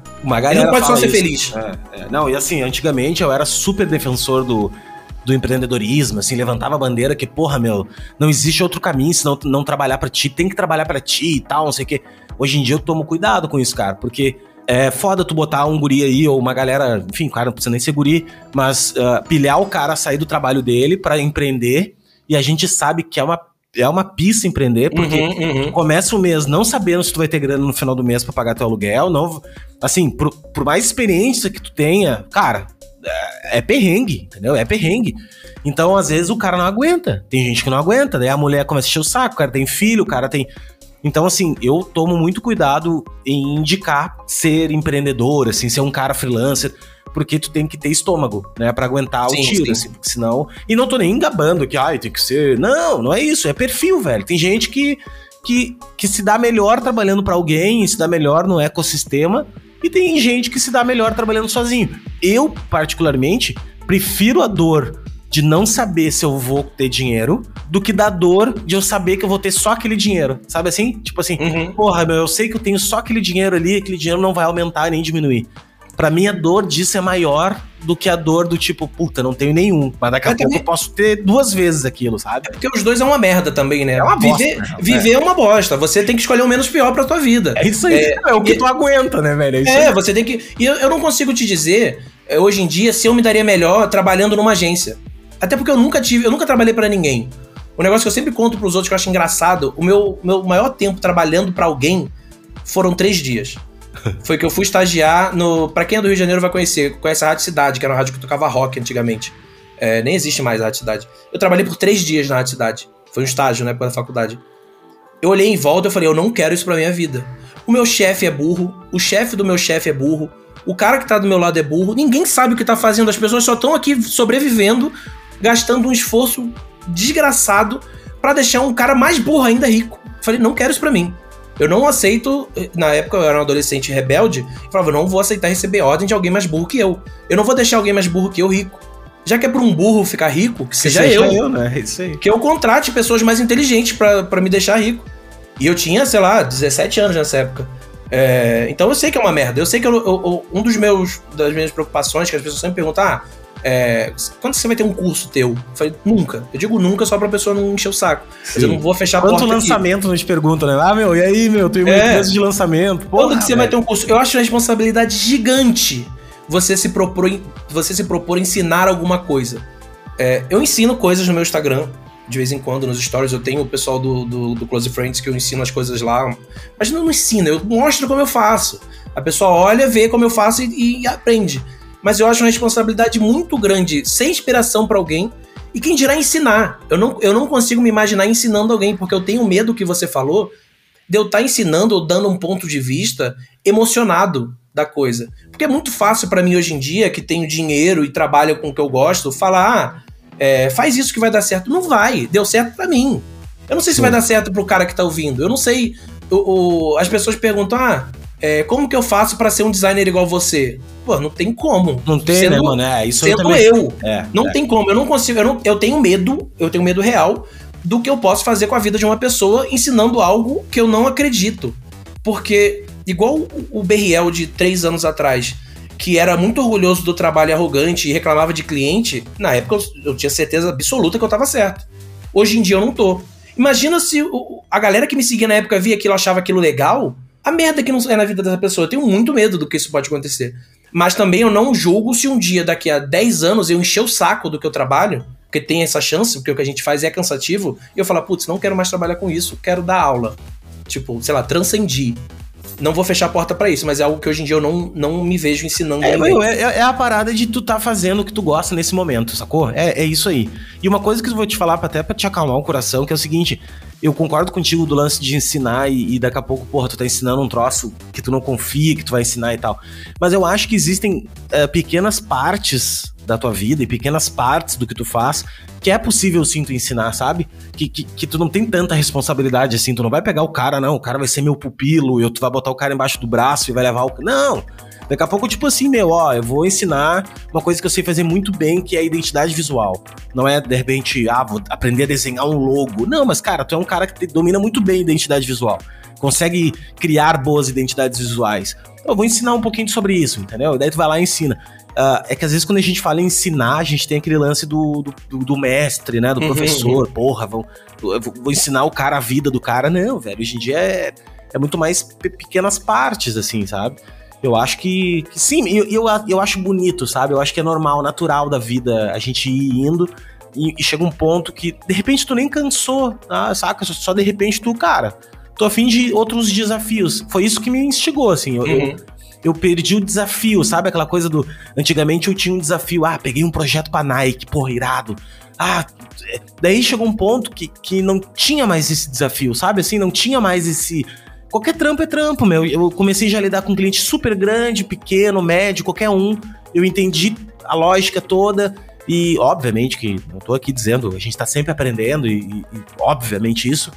Mas eu, eu me cheguei que não brilhava mais meu olho, sabe? E daí eu uhum. acho que a educação começou a me. Eu, eu, eu me sinto bem, cara, mostrando para as pessoas, me sinto bem a gente gravando aqui, dando oportunidade para as pessoas te ouvirem, sabe? Quando é que elas te ouviram, velho? Em algum lugar, entendeu? E, e, eu acho que sim, velho. Acho que tu seria um puta professor, velho. Seria um cara a fuder, assim.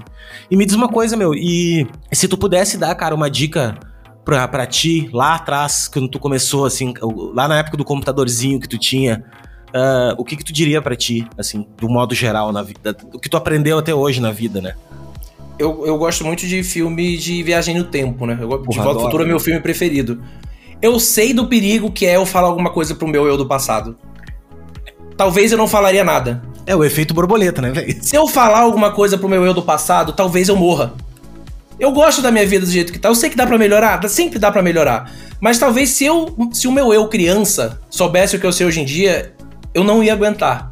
Se eu soubesse que, que a, a alíquota do imposto da nota que eu vou emitir, se eu souber, eu tinha largado na hora. Na hora. Eu falei, não, não quero isso pra mim, pô. Hoje em dia, eu, o lance de deixar alguém burro rico, hoje em dia o burro que eu deixo rico é o governo. Se eu soubesse da, naquela época, eu nunca ia trabalhar com isso, eu ia trabalhar com outra coisa. Então é melhor não dizer nada pro meu do passado.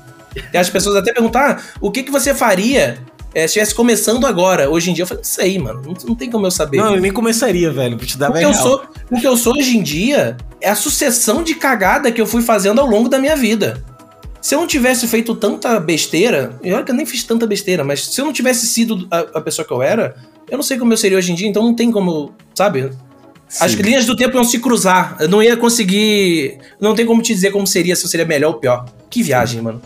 Pô, mano, me diz uma coisa, cara, como é que tu enxerga hoje o cenário do, do design no Brasil, assim? Tipo, tu te dá com outros designers ou... ou... Porque a gente tava, tava até falando em off, assim, né? Porque eu vejo no, o design no Brasil... Uh, existe um gap muito grande entre o design uh, de faculdade, a galera que, porra, tem estúdios de design, a premiação de design e tal, né? A galera mais da academia Uhum. E o resto, né? O resto, que é a galera micreira, que é, enfim, uma galera que tá nos escutando. E, e, como é que tu enxerga isso hoje? Assim, tu vê, tu, tu, tu enxerga esse gap também? Ou tu. Ou como é que tu. Qual é a tua opinião? Assim? Isso sempre vai ter. O lance da galera micreira e dessas divisões, eu acho que sempre vai ter. É, o cenário de hoje em dia, eu posso falar do design de marcas, que hoje em dia eu já conheço bastante gente. Eu sei da qualidade do trabalho de cada um. Eu não sei se é porque hoje em dia eu conheço, mas eu sinto que tá melhor do que quando eu comecei há, sei lá, 3, 4 anos atrás. Tá bem melhor. Muito por causa de, foi o que você falou, de Kimura, galera que ensina. Isso é bom pra gente. O pessoal até fala assim, pô, mas o Kimura tá ensinando designer, tá tirando cliente teu. Não, não é. Quanto mais designer souber, melhor pra gente. É, total. Isso aí, isso, é, isso aí é quando o cara tem limitação da escassez, né, cara? O cara acha que ensinando, por exemplo, ah, eu vou ensinar meu cliente a, a tirar uma fotografia, o cara não vai me contratar mais. Cara, não existe isso. Não, eu quero nivelar o mercado por cima. Quanto é, mais tá nivelado por cima, melhor. A gente, não, a gente vai virar uma Europa, porque o design é muito forte mais na Europa, até mais do que nos Estados Unidos. A gente vai virar uma Europa no design de marcas quando a gente for um povo educado, e for educado no sentido da, da educação mesmo, não do design. quando a gente for um povo educado, quando a gente entender a importância de mercado, a importância do design na empresa, como negócio e tudo. É, e, e, a sua pergunta do design, é, do design hoje em dia. É, gosto de, do que está acontecendo, de como tá, as pessoas estão crescendo. Não sei se é uma impressão que eu tenho das pessoas que estão à minha volta, porque eu também não procuro, não procuro designer por aí é, nacional, porque eu quase não tenho referência de design nacional. Porque vamos ser honestos, o designer lá de fora é muito melhor que o nosso. Não, total. Por mais que a gente tenha muita mão de obra boa, muita gente talentosa, tanto que muito cliente gringo prefere vir pagar um brasileiro para fazer, porque sabe que a moeda dele é mais valorizada que a nossa, ele vai ter um trabalho muito foda pagando uma mesa de bicharia. Tu vê o Vitor, né, meu? O Vitor é um cara que fez a carreira dele todo na gringa, né, cara? Qual o Vitor? O Vitor. Uh... Ah, esqueci o sobrenome, cara. Puta merda. Pera aí. É que eu chamo ele só de Vitor mas eu esqueci o. O Vice, Victor Vice. Uhum, sim, o trabalho dele é foda. Porra, é incrível, né, velho? Incrível. E o trampo dele, ele trabalha só pra gringa. Tipo, pegou a mãe. Tem demanda. O que, eu te falei, o que eu te falei que tem demanda no Brasil, tem demanda no mundo. Tipo, toda, toda profissão tem demanda. Hoje em dia a gente vive uma época que as pessoas são muito preguiçosas. Todo mundo é muito preguiçoso. Então quem é um pouco acima da curva já se destaca. Então tem demanda para tudo. É, o design brasileiro eu sei que é, o design brasileiro eu sei que ele não é tão bom como eu gostaria que fosse, mas eu vejo que tá melhorando. É, a sua pergunta tinha sido o que, que eu acho do, do É o que, que tu acha do cenário brasileiro, assim, tu acha que que a gente tá muito distante ainda, ou tu acha que tá aquecendo? Como é que tu, como é que tu enxerga o teu dia a dia, assim? Eu acho, entre os profissionais que eu conheço, eu acho que pouca gente percebeu qual que é o negócio, assim, sabe? É, tem, tem muita gente que tá não é nem gente que tá começando, mas tem gente que tá perdida. Eu vejo muita gente perdida na carreira. Assim, meio correndo de um lado pro outro. Até por causa da época que a gente vive, eu não sei até onde isso influencia. Tem muita gente que não sabe o que tá acontecendo, assim. Que foi o lance que eu te falei das pessoas criando conteúdo educativo à toa. Sem propósito. É, Estratégia, os, os, né? Sim, as pessoas estão só criando, criando, criando, criando, criando, porque tem inspiração, mas não tem expiração, sabe? A pessoa não sabe o que tá fazendo, mas faz. E eu acho que um momento essas pessoas vão se encontrar, assim, mas é muito por é muito porque tem muita gente é, querendo ensinar sem saber o que está ensinando. É, tem muita gente só replicando, né? Os caras só replicam, né, cara? Não, não, não, não usam não refletem sobre aquilo, né? O cara não tá ensinando nada, o cara tá repetindo uma mesma coisa, né? Que é uma coisa que já tá saturada. Tipo, é, a gente que é designer já não quer mais saber psicologia das cores, sabe? Eu não quero entrar, não quero abrir meu feed do Instagram e ter um cara falando que lanchonete tem que ser vermelha e amarela, sabe? Sim. Que a lanchonete. Ai, porque dá fome. Pior que nem dá fome. A lanchonete vermelha e amarela não, Não, dá é, fome. não, não, é. É muito superficial, né? É muito Eu tive, eu tive uma aula com o Guilherme Sebastiani. Você deve conhecer. Sim. Da Brandster. Sebastiani uma vez falou, é, chegou pra mim e falou: Psicologia das cores. É, eu posso ter entendido errado. Desculpa, Sebastiani, se um dia você chegar nisso e eu ter entendido sua mensagem errada. Ele falou: psicologia das cores não existe. Não tem como o vermelho e o amarelo, cientificamente falando, te dar fome. O único estudo referente a isso é um estudo que eles fizeram, colocaram uma pessoa, eu tô falando completamente sem dados aqui, tá? Eu tô falando baseado no que ele me disse. Colocaram uma pessoa dentro de um quarto todo laranja e essa pessoa desenvolveu um, uma- um negócio químico dentro dela que deu 0,1% de fome no laranja. O McDonald's ele é amarelo e laranja, por- amarelo e, e vermelho, porque lá no início eles estavam fazendo referência ao ketchup e à mostarda. Não é porque eles queriam dar fome, tipo, eu não quero. Isso não existe, isso é tipo padrão de sociedade. É, eu não quero abrir o Instagram de um cara falando, ah, usa vermelho e amarelo quando você for fazer restaurante porque dá fome. Além de eu não acreditar nisso, é um negócio que saturou, sabe? É muito, é muito, muito básico, né, cara? É muito básico, assim. Aí você imagina um cliente que tá procurando um designer, que o cliente ele tá mais machucado do mercado do que a gente, porque provavelmente ele já tentou é, fazer algum trabalho de design e ele tá dando uma segunda chance. Ele procura e abre o feed do cara, tá ensinando psicologia de cor, que o cara nem tem certeza do que ele tá falando, sabe? Eu acho É. um pouco triste. Essa, essa parte eu acho triste do nosso mercado. Eu acho que as pessoas podem mudar ainda. Mas tem chance de eu estar errado também. É, eu só falo baseado no que eu vivo e do que chega pra mim. Por exemplo, 95% dos meus clientes chegam pra mim. Ao início do e-mail, assim: contratei um designer, não gostei do trabalho, gastei dinheiro à toa, conserta essa cagada pra mim aqui. É, não gostei. A pessoa ainda manda manual de marca, trabalho do cara, fala: ó, não gostei, paguei, dei tchau. Só que ficou ruim. Você pode resolver pra mim? A maioria, a maioria dos meus clientes é eu consertando o erro dos outros.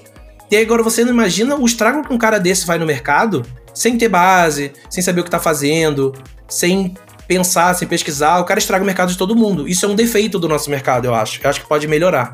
Mas também não sei, não sei te dar a solução aqui. Eu não sei por onde passa. Talvez você esteja certo e passe pela educação. é, e isso vai resolver. Mas é, o problema é que a educação é uma solução de problema a médio e longo É prazo. longo, né, cara? É. Muito longo. E aí É, talvez. eu a- acho que design deveria ser ensinado como na, facu- na, na escola, né, cara? Esse lance de psicologia de cor, de forma, gestalt, se- isso tudo deveria ser estudado um pouquinho, porque isso é, é, é comportamento humano, né, cara? Então, se a gente começar a empregar isso aqui desde novinho, o senso estético das pessoas vai sendo diferente. Né? Então, tipo, cara, eu fui pra Europa ano passado, ano retrasado. Meu, é, é do caralho. Tipo assim, tu olha, um designer surta, entendeu? Tu olha pros lados, tudo é legal, não existe lona, não tem lona, né? não tem pintura na parede, sabe? Tudo é letra caixa bonita, tudo é, tá- tudo é limpo, tudo é organizado, tudo é legal, tudo é legal, tudo é legal. Um cartaz, um cartaz que tem ali de comprar ficha pra an- andar no ônibus é legal, sabe? É bem feito, é bem executado. Então, a cultura de design é muito forte. Mas é isso porque o nosso cliente lá entendeu a importância do design bem feito. Ele não meu- tá machucado pelos profissionais, ele sabe a importância. Tu sabe que eu conversei com um cara, esse André Matarazzo, ele é um cara. ah, tem quase 25 anos de trabalho criativo, já morou em 9, 10 países do mundo. É um cara muito foda, assim, sabe? E, e ele manja muito de identidade, muito, muito de design, assim, na essência, né? E eu perguntei isso pra ele, cara, o que, que tu enxerga do design no Brasil e tal, e fora daqui, né? Fora do país e tal. E ele disse o seguinte, mano, design, numa sociedade que tem design nela, é uma sociedade muito mais organizada. Já é por si só uma so- sociedade organizada, muito mais cartesiana, tá ligado? E o brasileiro não é assim, velho. O brasileiro é o jeitinho, o brasileiro é a malemolência, entendeu? O- o- a gente não tem o perfil de ser um design suíço, sabe assim? Aquela Uhum. coisa, porra, dentro Técnica. técnica, grid, não, ó, pô, é organizado. Não é assim, velho. O nosso design é o tropical, sabe? É o, é o, é o Havaianas, né? É Aquele, aquele design é, é, colorido, cheio, formas orgânicas e tal. Mas, enfim, cada isso aí é um papo bem mais é, Filosófico do que. filosófico, é, né? Pra gente estar discutindo aqui. Mas, irmão, porra, velho, brigadão por, por a gente trocar esse papo, tá? Uh, obrigado por quem tá acompanhou nós até agora, né? Porque a pessoa que segura a gente, que fica até o final, eu sempre bato palmas, porque a gente fala aqui um monte de coisa e, e é legal. Não sei se tu quer deixar algum recado para quem tá nos escutando aí, que enfim, é... né? Que, que, pessoa que tá nos acompanhando, que queira, que gosta de ti pra caramba, porque eu sei que a galera te adora, velho. Apesar de tu achar que não, a, a galera te adora pra caralho. Tu é um cara muito talentoso e muito espirituoso, apesar de seu humor super, super ácido, assim. eu já fui pior, eu já fui pior. Eu já briguei com muita gente do nosso cenário que as pessoas já sabem até quem é. é... Eu tô tentando melhorar, porque, pô, eu não quero ficar brigando e tretando com o pessoal, por mais que eu discorde das pessoas a, a, pessoa tem o direito dela ser idiota, sabe? É ela que corra atrás para resolver isso. Eu, eu tô resolvendo isso hoje em dia. É, não tem por que ficar brigando. É engraçado, eu sei que é engraçado. Eu sei pra quem tá começando é legal ter um, uma fofoca, ter, ah, é, olha lá, ele brigou com fulano. Sei que. É legal, eu sei que é legal. Eu, eu, quando eu briguei com muita gente por aí, você já deve saber de quem eu tô falando. Não sabe. Eu não né? sei, velho. Porque eu não me envolvo muito. Enfim, cara. é. É, eu sei que é engraçado. A pessoa até gravou um vídeo pra mim, tem no YouTube. Se digitar meu, meu nome no YouTube, você vai ver. É, é engraçado, eu mas eu. É, lá vai ele digitando é, lá. Eu vou procurar. a fofoca, né, velho? Deixa eu ver. É, Berriel. Vamos ver o que aparece. Ah, meu Deus do céu. Não vou botar nomes aqui. Mas tá, deixa quieto. Então, mas é legal, eu sei que é legal isso. Mas é um negócio que passa, sabe? Tipo. Sim, cara. Não, não leva um... nada, não, não leva ninguém a lugar nenhum, né, cara? Eu acho, não, eu acho engraçado, porque eu vim de uma época que o humor na internet era baseado em briga. Hoje em é. dia a briga na internet é baseada em machucado, aí eu já não gosto. É. Mas eu vim de uma época que a briga era legal na internet. Só que eu tô ocupado, sabe? Eu tenho outras coisas pra me preocupar. É... Ah, meu, e o cara vai ficando um pouco mais velho também, vai enchendo o saco, sabe? Vai, vai... Não, não quer, não quer. É, tô... vai descansando, assim. Tipo... Eu tô ocupado prosperando, tá ligado? Não uhum. tenho, eu não tenho mais fôlego para brigar com alguém. Mas eu acho é. engraçado. Se um dia você brigar com alguém, manda o link depois pra eu ler a briga, porque eu acho engraçado. Não, é Mas... engraçado. É, é aquele do humano, né, meu? Isso é um gatilho, a curiosidade, né? A gente gosta de, de porcaria, assim, né? De ver as pessoas brigando. Sim, o meu recado final seria não briguem, né? Na internet, mas se brigar, manda o link. Pode crer. Irmão, obrigado por ter participado aí. E assim, ó, vou deixar aqui já registrado um próximo convite que a gente vai bater um papo de novo, daí com mais pessoas, e eu vou trazer aquela pessoa que tu brigou junto pra gente bater um papo. Boa, boa. Eu gosto da ideia. A pessoa provavelmente não vai vir, porque é, é uma pessoa vir, que é uma pessoa que não lida muito bem com outros profissionais melhores que ele. Brincadeira, é, brincadeira, é brincadeira. Eu tô falando só pra. É, mas eu acho legal. Eu, eu, eu participaria de um debate com qualquer pessoa. Não, eu não acho que seja debate. Eu acho que a gente tem que trazer gente para discutir e bater papo, sabe? Assim, que nem mesa de boteco. Obviamente, cara, que, que é, legal tu, é legal tu ter pontos de vista diferentes. Não tem por que todo mundo concordar, sabe? Só que, ah, ser dono da verdade, acho que não eras, né, cara? Eu acho que isso é insegurança, sabe? É. Um, um, lance, eu sei que você já tá encerrando, mas é, não querendo voltar ao assunto, mas já voltando. O lance que eu te falei de, do, do, do BRL de 3, 4 anos atrás, que eu era muito arrogante e, e tinha muito ego e muito orgulho do que eu fazia, isso é um pouco insegurança. Porque se você parar para ver, se eu parar para ver meus trabalhos antigamente, e que eu batia no peito, brigava com o cliente, falava, pô, eu sou muito bom, e o meu cliente não tem direito de recusar. Eu, hoje em dia eu vejo é uma merda. Eu não posso. E aí é. me faz pensar, hoje em dia eu acho meu trabalho bom. Será que daqui a cinco anos eu vou achar o meu trabalho bom? E se você entrar numa pira dessa, você fica maluco. Eu faço o é. trabalho, eu, eu tenho um processo que eu, eu faço o projeto e eu deixo ele descansar. Eu tenho essa metodologia de deixar descansar. Chegou, chegou um ponto que eu falei, então, esse aqui é meu melhor trabalho vou deixar descansar, amanhã eu entrego uma outra apresentação. Acordei no outro dia, eu falei, não, isso aqui tá uma merda. Isso aqui tá torto. É. Eu não posso, eu não posso.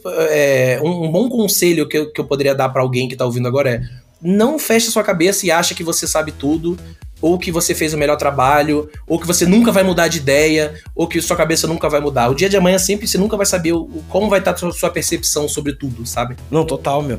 E o de ser pau no cu também, né? Tu sabe que no início, eu, eu briguei muito também, não na internet, mas eu já briguei muito com cliente, cara. Assim, de. de ah, vai merda tal, não sabe nada e tal, sabe me queimar, assim, sabe? E até uma coisa que eu falo pra galera que tá começando, que é sobre atraso, sabe? Atrasar prazo e coisa assim. Uhum. Velho, uh, antigamente eu, ach, eu atrasava os prazos e eu achava que o cliente que tava errado ainda, sabe? E, mano, depois que eu descobri que, na verdade, tudo conversado, se tu conversar com o cliente, se tu porra, ter uma discussão saudável, tudo é resolvido, dá para resolver qualquer coisa, entendeu? É humildade, meu. Eu acho que a humildade é a grande lance. E humildade não quer dizer que tu vai baixar a cabeça, não quer dizer que tu vai ser, ah, não, o cara é um corinho ali, ah, o cara. Não, não, humildade não. tu saber que tu, tu, não, tu, não, tu não vai ser, ser diminuído se tu trocar de opinião, sabe? Tu... É, você tem que. É mais do que. É humildade, mas você também tem que ter autoridade no que você tá dizendo. Autoridade que eu digo não de impor algo. É de você saber o que você tá falando. Segurança. Segurança, né, cara? Você, é, é, se você não é seguro do que você tá falando, da sua opinião ou da justificativa de qualquer atitude sua, aí que tá o erro. Aí talvez isso que você tem que melhorar durante o seu projeto, você está independente da sua metodologia. Não estou dizendo para seguir a minha metodologia, a metodologia do Léo, tanto faz. A sua metodologia, isso é um negócio que você vai aperfeiçoando com o tempo. Se qualquer justificativa para qualquer decisão sua você não souber explicar, falando sozinho, falando de frente pro computador, ali que está o erro do seu projeto.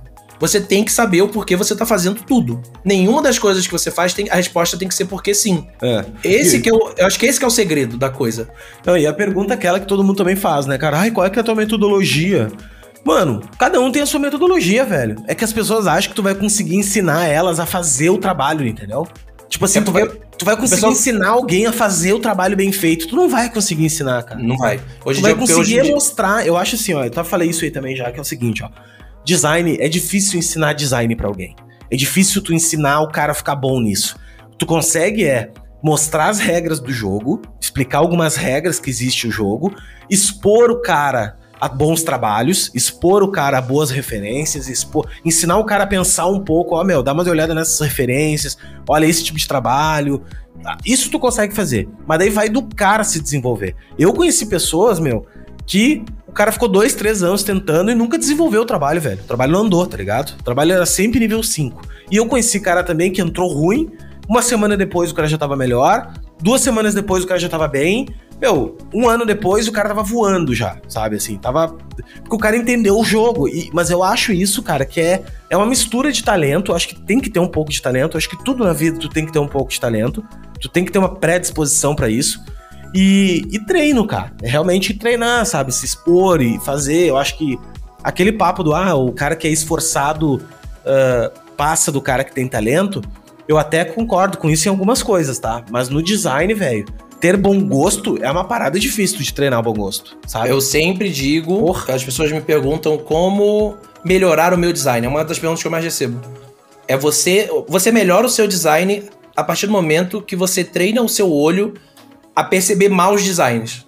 Quando você consegue treinar o seu olho a entender o que é bom e o que é ruim, por mais que você não saiba o motivo, é quando você percebe onde o seu trabalho pode melhorar. E isso você só vai adquirir com treino, sabe? É todo dia é, seguindo o designer e consumindo referência e estudando e vendo o que a gente tinha conversado de vanguarda artística antiga, você tem que consumir.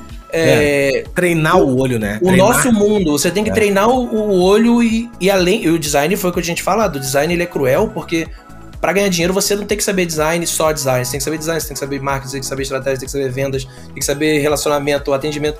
Então, é um passinho de cada vez. É. Não chega e me pergunta assim: ah, como é que eu viro um designer igual você? Agora não tem como. É, você tem que virar você, você não tem que virar eu.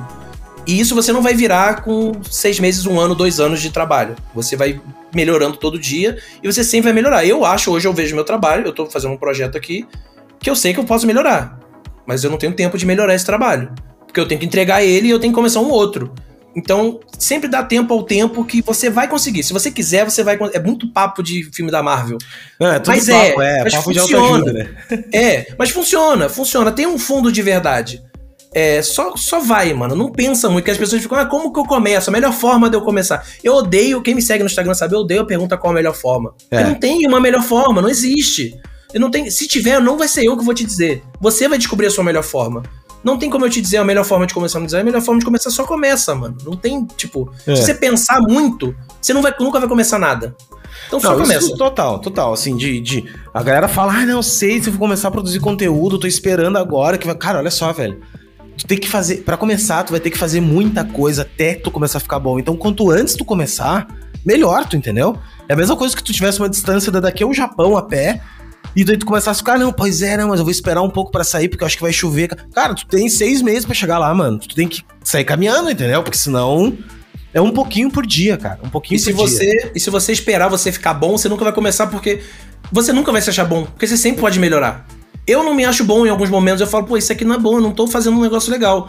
Se eu travar nisso, aí fodeu, eu nunca vou poder trabalhar nisso. Não, meu, e uma Vai... outra coisa que também, que, que é uma doença, que é uma doença não, mas uma síndrome que a galera tem, é o Behance. Porque a galera vai pro Behance, e o Behance é um algoritmo, cara, que fica jogando um monte de, de trabalho bom pra caralho ali, tu entendeu? E daí, se tu ficar naquilo ali, cara, olhando trabalho, olhando trabalho, olhando trabalho, tu não vai fazer nada, cara. Porque tu sofre com aquilo, entendeu? Tu fica, puta, mas tem um monte de gente Sim. melhor que eu. Cara, para de olhar, velho. Para de olhar pro lado e faz o teu. Começa a fazer, começa a fazer, começa a treinar teu olho e tu só vai treinar fazendo. Não vai, tu não vai ficar bom olhando, sabe? Mas você tem que consumir. Não digo que você tem que, ah, não, não vou consumir Behance para não ficar triste. Porque eu sei que tem gente que não procura projeto de outras pessoas para não ficar triste. Porque eu sei que fica triste. Eu abro, se eu abrir o Behance agora, eu vou chorar. Porque tem muito trabalho bom. Só que você não tem que olhar aquilo como algo que você nunca vai conseguir. Você tem que olhar aquilo como algo que você. É, é você sabe o que aquilo é bom. Se você souber que aquilo é bom, você já tá com meio caminho andado, sabe? É, o cara que fez aquilo ali, ele pode ser um cara que ele começou ontem, mas ele, provavelmente ele é um cara que tá 10 anos no mercado. Ele fez aquilo ali porque ele tem uma equipe com ele, é uma agência que vai ter 40 pessoas trabalhando e fazendo um projeto daquele tamanho. Você vai conseguir fazer aquilo um dia se você se esforçar. Se você desistir porque viu aquilo aí, que você nunca vai conseguir. Não, mano, e, e o lance de decodificar o design, né? Tipo, olhar para aquilo e pensar, tá, meu, tá bonito porque tá completo, mas vamos decodificar isso aqui, vamos hackear isso aqui. O que que tá bonito aqui? Porra, o cara fez bem isso aqui, fez bem aquilo lá. Eu, eu quando comecei, cara, eu fazia isso. Eu meio que copiava, assim, sabe? Pegava Pô, o que, que o cara fez aqui? Ah, o cara achou um mocap muito legal. Bom, o mocap tá aqui. Ah, vou trocar a corzinha do mocap, vou deixar tudo com a mesma corzinha. Ah, eu vou fazer. Sabe assim, meu, tu, tu, tu olhar para aquilo ali como inspiração e não como, puta, meu, ah, cara. É a mesma coisa que tu olhar um mágico. Quando tu olha um mágico fazendo a mágica e tu não parar para perceber que por trás daquilo ali existe um truque, sabe? Uhum. É a mesma coisa que no design, velho. Eu acho que quando a gente vai pro Behance, tu tá vendo um monte de mágica ali, mágica, mágica, pô, o cara. Mas daí tu tem que olhar um pouquinho com olhar crítico, sabe? Pô, o que, que eu poderia fazer aqui para ser igual a esse cara? Não precisa ser eu igual, mas assim, o que, que eu vou aprender com esse trabalho desse cara aqui? Eu aprendo pra caralho com o Behance, eu, assim, olho, apesar de não pilhar mais tanto, assim, não tenho mais esse, essa não tenho mais essa inspiração, assim, sabe? Do tipo, quer dizer, quando eu vou fazer um trabalho, eu vou no Behance. Mas eu não tenho mais, ah, quero ganhar um selo, quero fazer isso, sabe? Assim, eu não tenho. Não, se o cara entrar nessa pira, ele fica maluco. É, é um eu... conselho que eu dei uma vez no Instagram pra, pra, uma pessoa que perguntou, se eu não me engano, eu acho que eu montei um post falando sobre isso. É, uma forma boa, seria um bom conselho para dar para quem tá começando. Para você entender, você fazer engenharia reversa dos projetos que você acha bom. Pega todos os projetos que você acha bom, isso é bom você fazer um exercício diário disso. E ao invés de você olhar o Behance como um todo, eu tô dando exemplo do Behance, mas pode ser qualquer coisa, um portfólio, um post no Instagram. Você achou bom, você fala, pô, nunca vou fazer isso. Ao invés de você só pensar que você nunca vai conseguir fazer, para e olha e tenta entender o que faz aquele trabalho ser diferente do seu. O que que aquela pessoa fez que faz ser outro projeto ser, você achar bom, e você olha para um seu e fala, o que que eu não fiz aqui que essa pessoa fez? Você vai perceber que o segredo tá no capricho do, nos detalhes das coisas. Um, um, negócio que você não. Você, ah, não quero fazer porque isso aqui tanto faz. O cara fez. E esse monte de detalhe, aquele papo do segredo tá nos detalhes, esse monte de detalhe faz o projeto ficar bom. Porque por mais que no final o cliente não saiba é, o, o, motivo dele ter amado uma identidade visual, é, o cliente não sabe, mas ele gostou. Você sabe por que, que ele gostou. Você sabe porque você fez com capricho e é a empresa do cara e é um trabalho pro cara e ele sente que foi feito com capricho porque tá um trabalho com cuidado. Você vê que tem cuidado naquilo. E isso é uma coisa que as pessoas estão começando agora não tem cuidado. Esse, ah, vou montar a apresentação pro cliente, não sei por que tá ruim. Aí você vai ver, tá tudo em JPEG, qualidade 50. A pessoa, ah, mas pô, nem me liguei nisso. Então, isso é, que você tem que é. se ligar. É isso ah, o mockup tá dois pixels desalinhado pra direita, não tá centralizado, ninguém vai perceber. Não vai perceber. Mas o cara sente aquilo. Isso, cara. É, na, é nos pequenos detalhes, cara. É tipo assim, ó, quando alguém me manda um portfólio para me olhar, eu na primeira imagem eu já saco se o cara é bom ou não. No, no alinhamento, cara, na, na, no espaçamento entre linhas, sabe assim, Sim. aquelas coisas que tu sente uma áurea no trabalho, assim, tu olha para aquilo assim, puta, meu, aqui tem alguma coisa, sabe? E, e, as pessoas não se ligam nisso, deixa aquela palavra solta, uma palavra sozinha, sabe? Bagulho meio desalinhado, aquele drop shadow vagabundo. São coisas que tu não vai. que tu, que tu vê que não tem um. Não tem um cuidado, cara. Se tem uma coisa. Tem duas coisas que eu acho que um designer tem que ter: é empatia e capricho, velho. São sim, duas sim. coisas, tá ligado? O cara tendo empatia e tendo capricho, o cara vai longe. Isso se treina. Foi o que, é o que a gente estava falando. Do, de você treinar o seu olho. Porque eu não julgo um cara que não que fez a apresentação e ele nem sabe o que, que tá errado ali. Mas ele tá vendo que o trabalho dele não tá tão bom quanto o outro. Só que, se você fizer aquele exercício que eu te falei, de você pegar trabalhos bons e fazer uma engenharia reversa, ver detalhe por detalhe o que, que a pessoa fez e você não fez, você vai entender. E depois que você entender e você treinar o seu olho, isso você vai aperfeiçoando com o tempo, você vai conseguir pegar um trabalho seu do ano passado e ver que você era um merda, sabe? E que você pode melhorar e você sabe exatamente que você pode melhorar.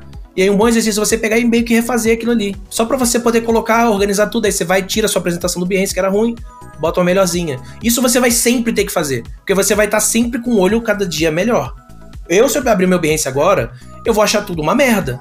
Mas eu tenho que ter a maturidade de saber que funciona. É, Porque eu tá quero vender. É, é. Tá uma meta para mim. Tá uma meta porque o, eu luto pro meu eu de hoje ser melhor do que o meu eu de semana passada. é o que eu te falei do meu feed no Instagram. Todo mundo, pô, todo mundo fala, pô, Léo, é animal teu feed e tal. Eu acho uma bosta. Por quê? Porque eu sempre acho uma bosta. Eu, eu acho que sempre poderia ser melhor. Eu acho que Claro que eu sei no fundo, assim, eu entendo que tá legal, óbvio. Eu não, eu não vou fazer merda. Eu sei que eu não tô fazendo mais merda.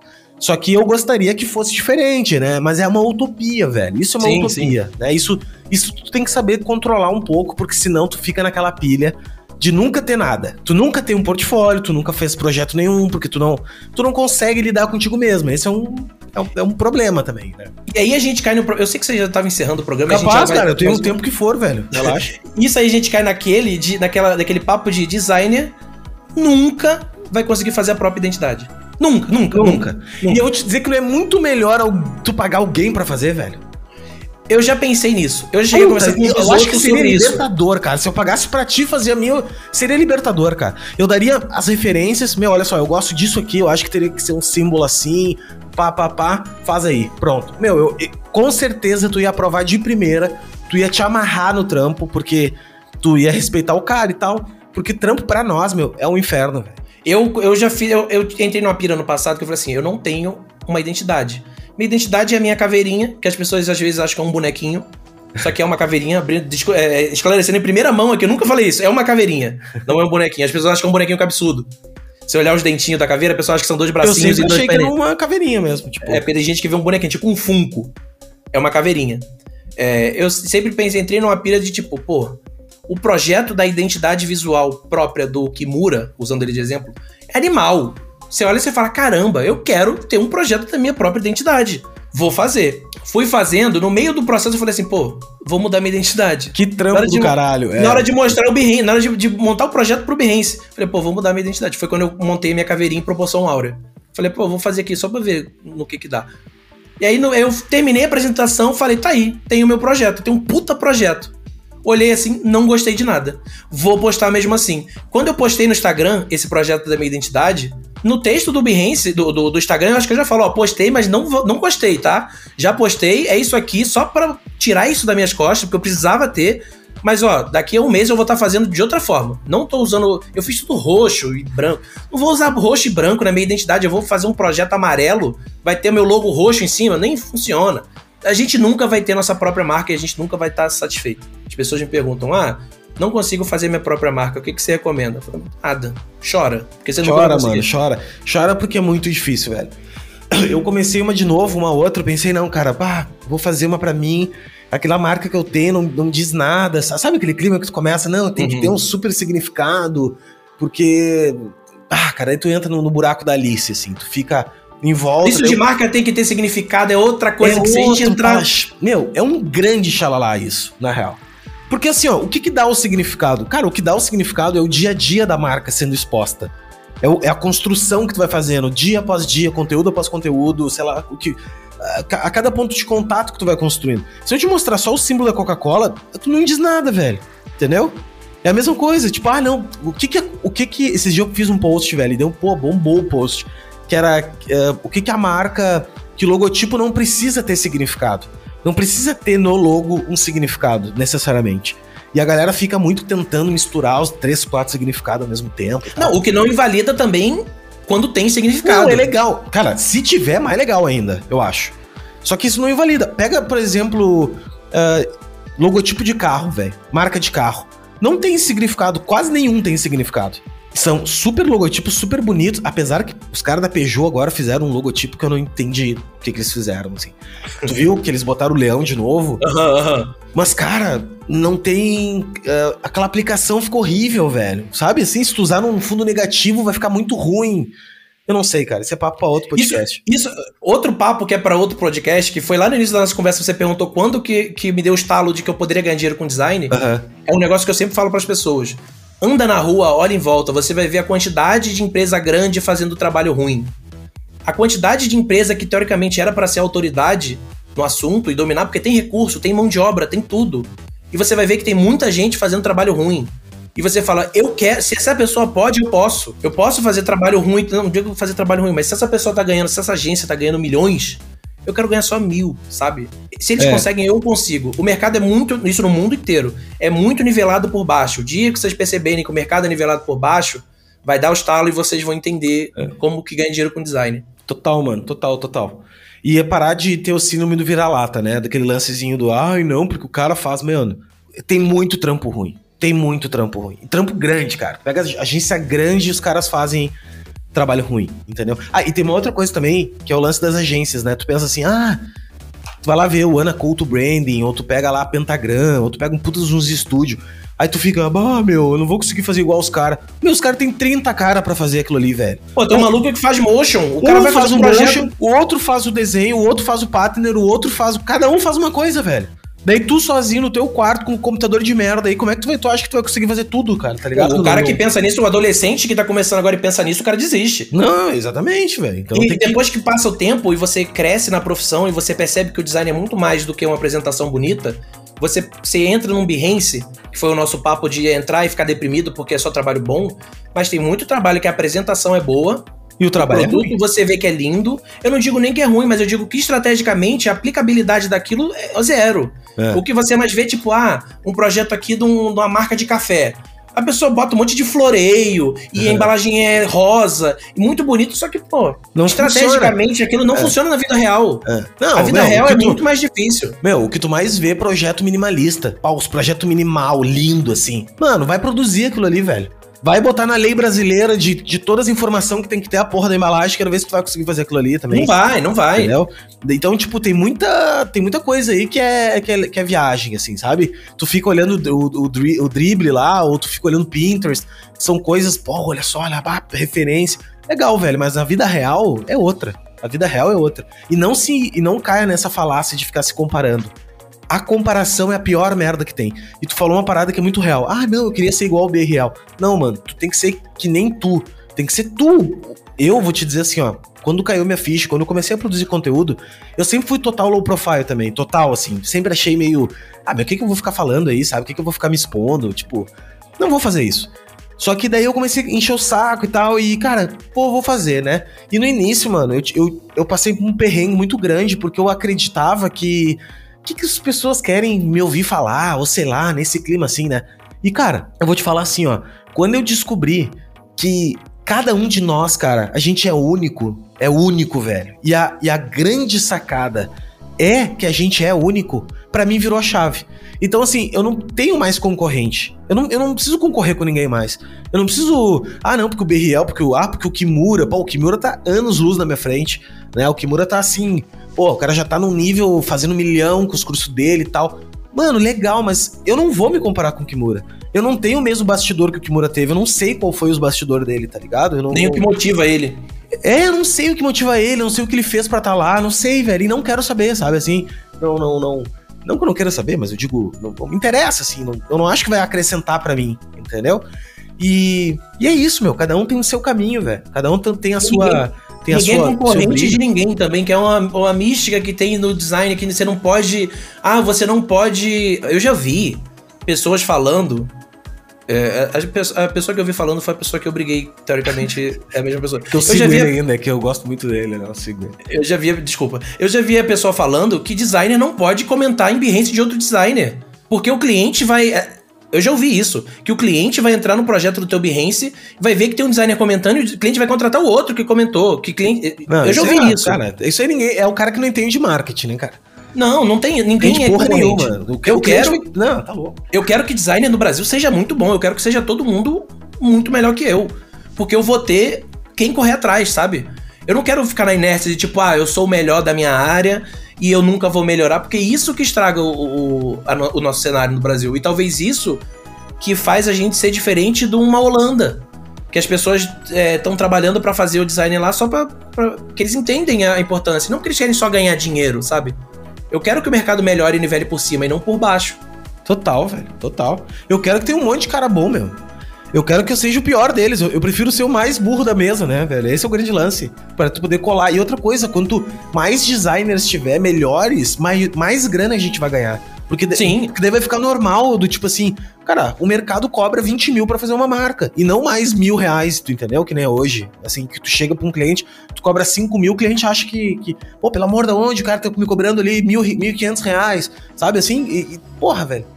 Da onde isso, e, entendeu? E essa percepção de valor, isso é um negócio que eu dou graças a Deus, que eu, que eu não, nunca tive problema com isso. É a questão do dinheiro do tipo, eu consegui construir a minha imagem na internet com os meus trabalhos. É até engraçado falar minha imagem porque eu não tenho uma imagem minha. Mas a imagem dos meus trabalhos, a segurança que eu consegui criar para o meu cliente é perceber de mim, que a maioria dos meus clientes são clientes que mandaram e-mail ano passado, sabe? O que mais tem é cliente que manda e-mail. Isso é um, uma das coisas que as pessoas ficam preocupadas. Tipo, ah, mandei orçamento, o cliente sumiu. O cliente não sumiu. Ele sabe o seu preço, ele sabe o seu valor. A maioria dos meus clientes eu mandei o orçamento ano passado o cliente chegou e falou: então, consegui juntar o dinheiro. Vamos fazer? Aí eu caio na meta e falo: putz, o problema é que meu preço de hoje não é o mesmo preço do ano passado. Eu tô cobrando o dobro. Já tive cliente do cliente pedir orçamento três vezes. E ele fechou. Ele pediu um ano, eu falei, não, é, não ele, o cliente não respondeu.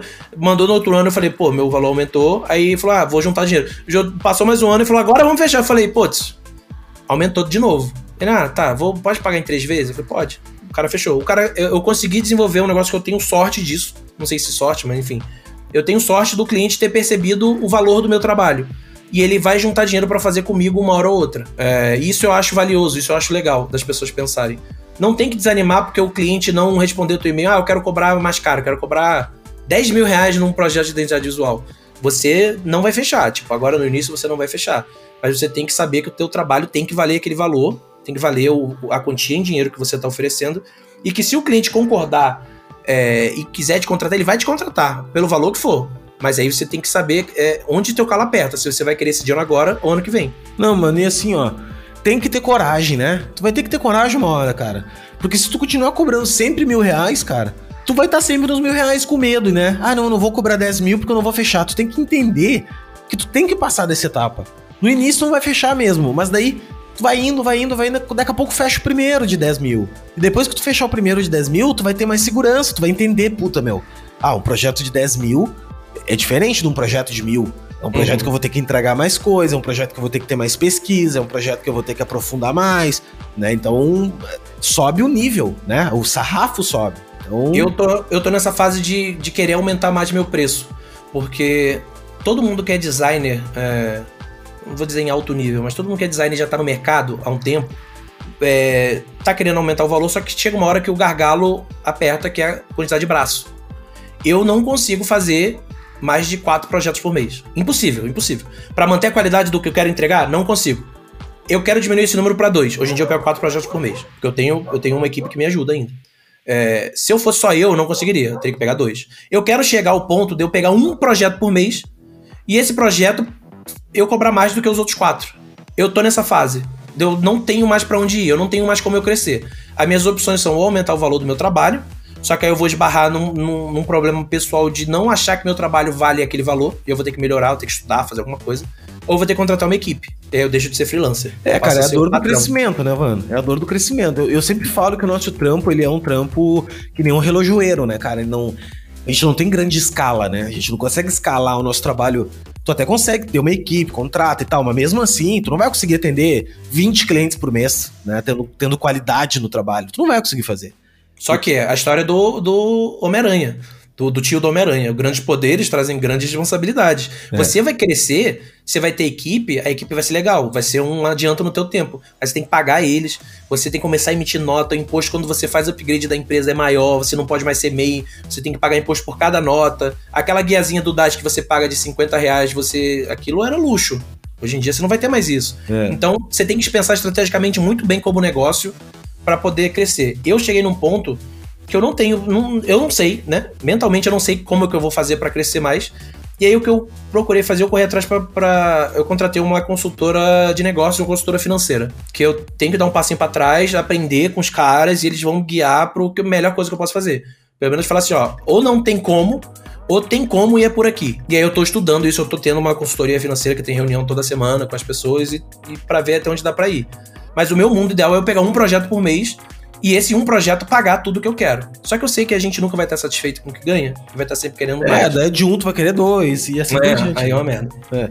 Não, mas eu, acho, mas eu acho que o grande lance é esse, assim, é tu, é tu ter poucos trabalhos, mas bem pagos, bem remunerados, e trabalhos bons, né, cara? Grandes, assim, trabalhos que realmente, tipo, tu pode envolver uma galera, pode.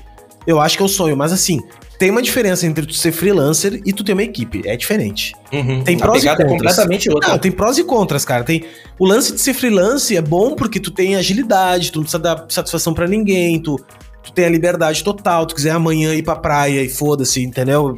Não tem nada. Negócio de ter um notebook, uma internet ali, tá tudo bem. Quando tu começa a ter equipe, velho, tu já vira empresário, tu não vira mais, tu não é mais designer, entendeu? Tu começa a ter que gerenciar a equipe, tu começa a tendo problema aí burocrático, tu tem que ter folha de pagamento, tu tem que. É uma pica, meu, entendeu? Não, e outra coisa, quando eu era só eu, eu podia me aventurar num lance, tipo, já aconteceu, do cliente mandar e-mail na sexta-feira e falar assim, então, eu quero um projeto de marca para quarta-feira. Você consegue? Eu falava, consigo. Eu vou, ao invés de cobrar, na época eu cobrava, sei lá, 3 mil reais. Ao invés de cobrar 3 mil reais, eu vou ter que cobrar 10. Mas eu vou te entregar na quarta-feira. Aí o cara, tá, topei. Hoje em dia eu não posso fazer isso. Porque eu não posso prometer em uma semana, sendo que eu não sei a vida do, da pessoa que trabalha comigo. Eu não posso claro. chegar pra pessoa e falar, então, aqui, ó. Tem que virar três noites, foda-se. Aí a pessoa fala, não, eu preciso de quatro dias para fazer a minha parte. Você não vai conseguir fazer uma semana. Aí fudeu. Aí é. eu não posso mais fazer isso. E você entra numa pira quando você começa a contratar pessoas. No início do ano, eu, eu contratei a Nicole, que trabalha comigo. Se a Nicole ouvir isso um dia, ela vai saber. É, eu comecei a entrar numa pira de tipo, caramba, eu agora sou chefe de alguém. Será que ela tá feliz em trabalhar para mim? Caralho, que merda. Será que eu sou, sei lá, o Michael Scott da minha empresa?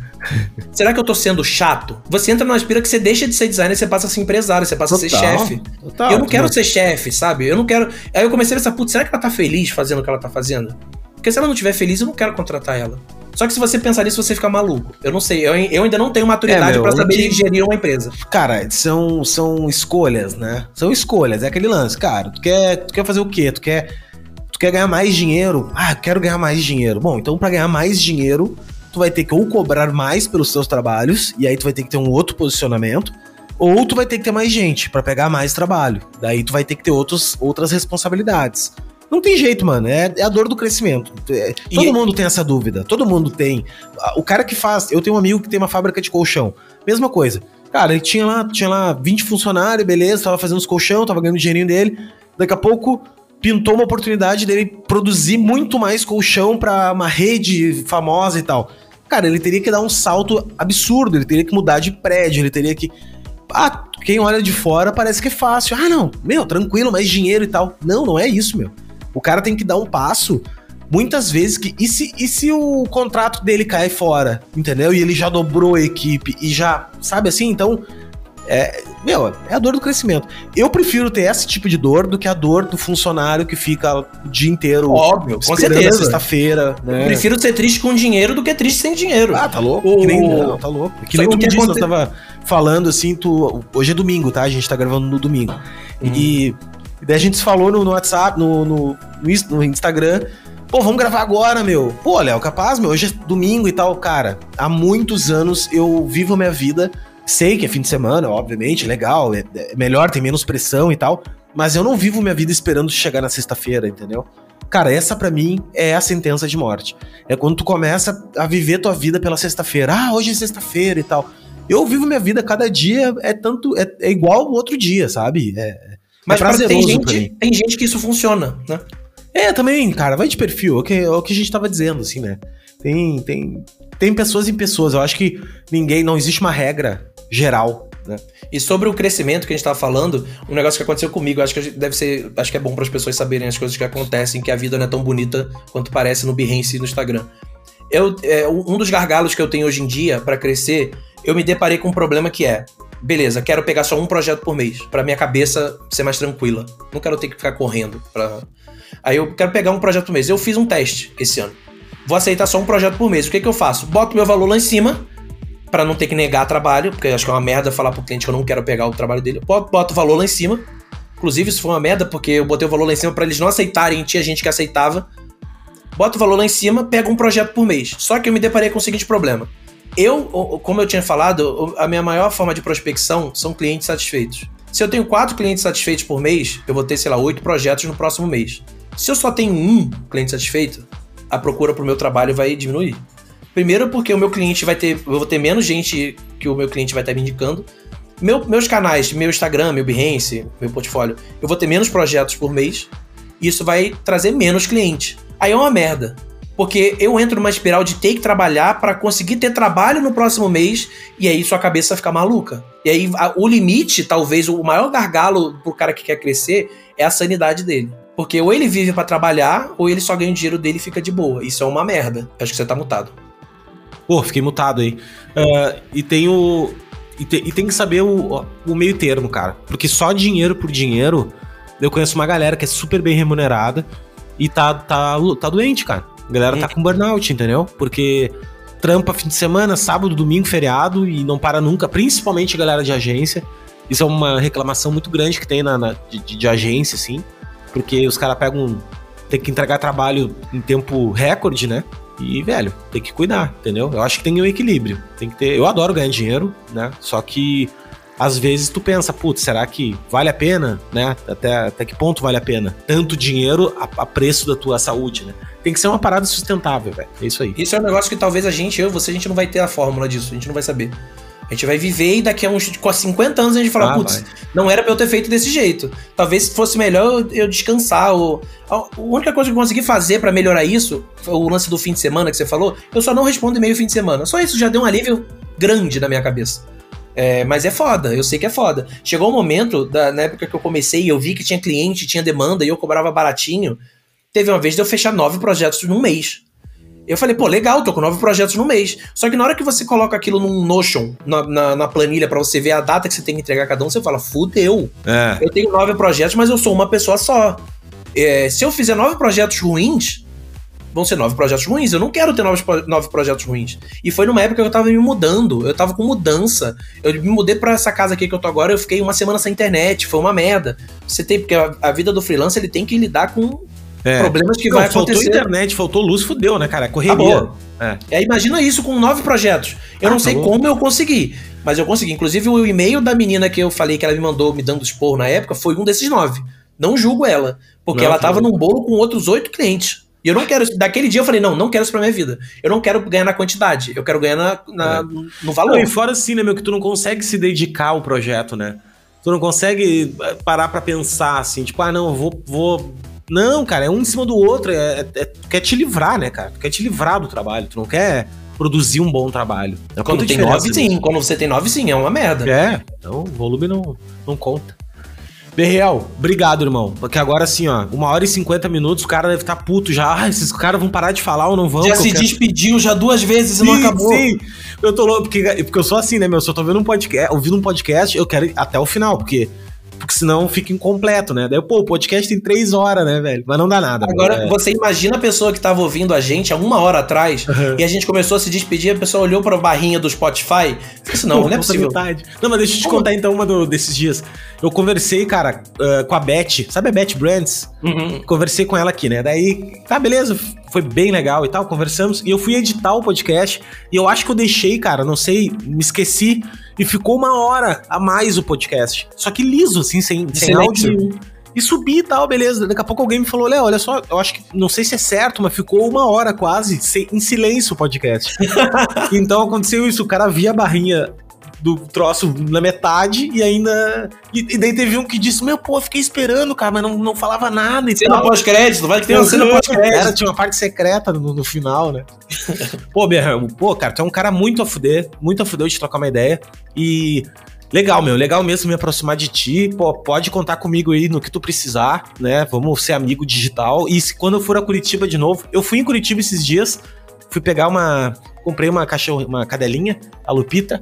Adotou, adotou, tem que falar que isso, adotei Adotou ela. com uma continha simbólica que você tem que É, pagar pra exatamente. ajudar é. nos custos. Comprar fica, parece um bicho, né? É. Ah, Adotei ela, querida da, da, da minha família agora, e eu conheci aí, fui ali na. Os conhecimentos básicos, né? Fui no, no, no Jardim Botânico, fui na. Acho que tinha um museu também que tava aberto. Uhum. Foi no, deve ter ido no Mon. É, Curitiba é bem legal, velho. Eu curti Aqui, é, Curitiba. assim. aqui, é, aqui é, é, o Brasil que deu certo. É verdade, cara. É verdade. É uma cidade muito do caralho. Mas vamos bater mais papo, cara. E eu quero já deixar de novo, mais uma vez, pela segunda vez, o convite aberto aqui pra gente voltar e falar mais, cara, chamar mais gente pra gente conversar, bater papo e construir aí a- o design que a gente quer nesse mundo, né, meu? Nesse Brasil, ao menos, porque se não for a gente, quem é que.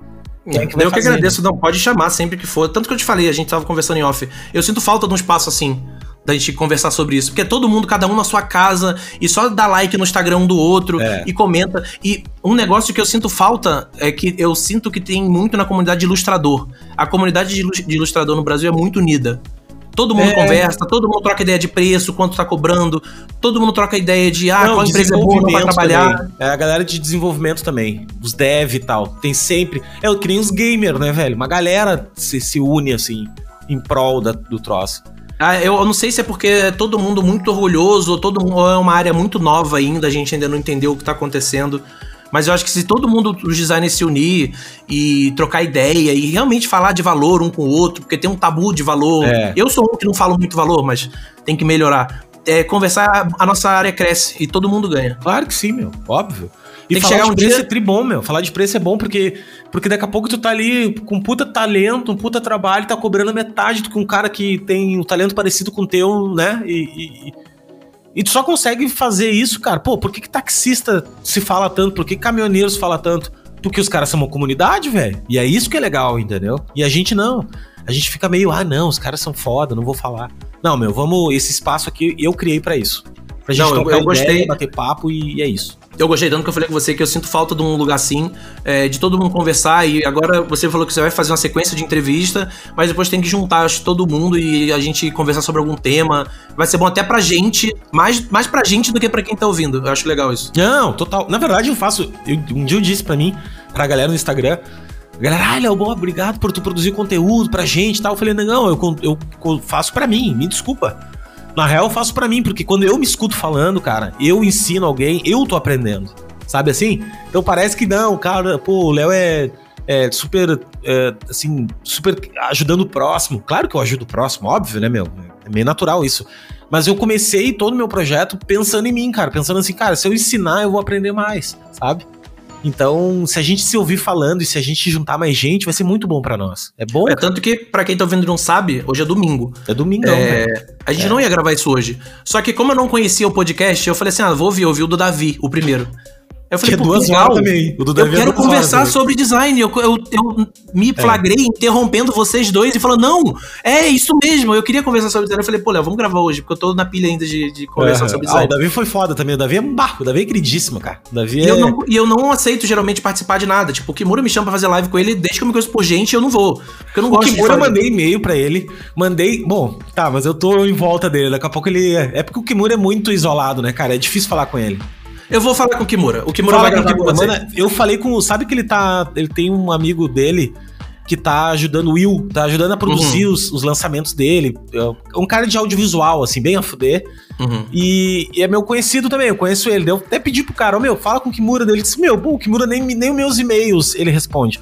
Mas assim, manda um e-mail pra ele, cara. Manda uma mensagem, sei lá, um WhatsApp pra ele que o Léo tá É atrás porque o dele. Kimura é ocupado. O Kimura ele tá um É, nível não, acima do, da ocupação humana. Cara, ele tem três filhos, quatro papagaios, cinco casas, três. É. E ele Claro. consegue monetizar tudo isso, o que faz dele um gênio. japonês é terrível, velho. O Ele é um cara gênio, ele é um gênio. Eu vou falar com o Kimura ele vai gravar com você sim. É Fala, pessoas que fala. você tem que chamar aqui é o Kimura, o Visoto e a Diana. Se você chamar, você tem que conteúdo aí pra um ano. O. Visoto eu vou mandar agora e a Diana também. Vou mandar agora já mensagem pra ele. Falar, ó, meu, o BRL mandou eu pedir pra vocês virem falar comigo. Eu vou falar, eu vou enquadrar eles. Os Enquadra três vão ser os próximos também.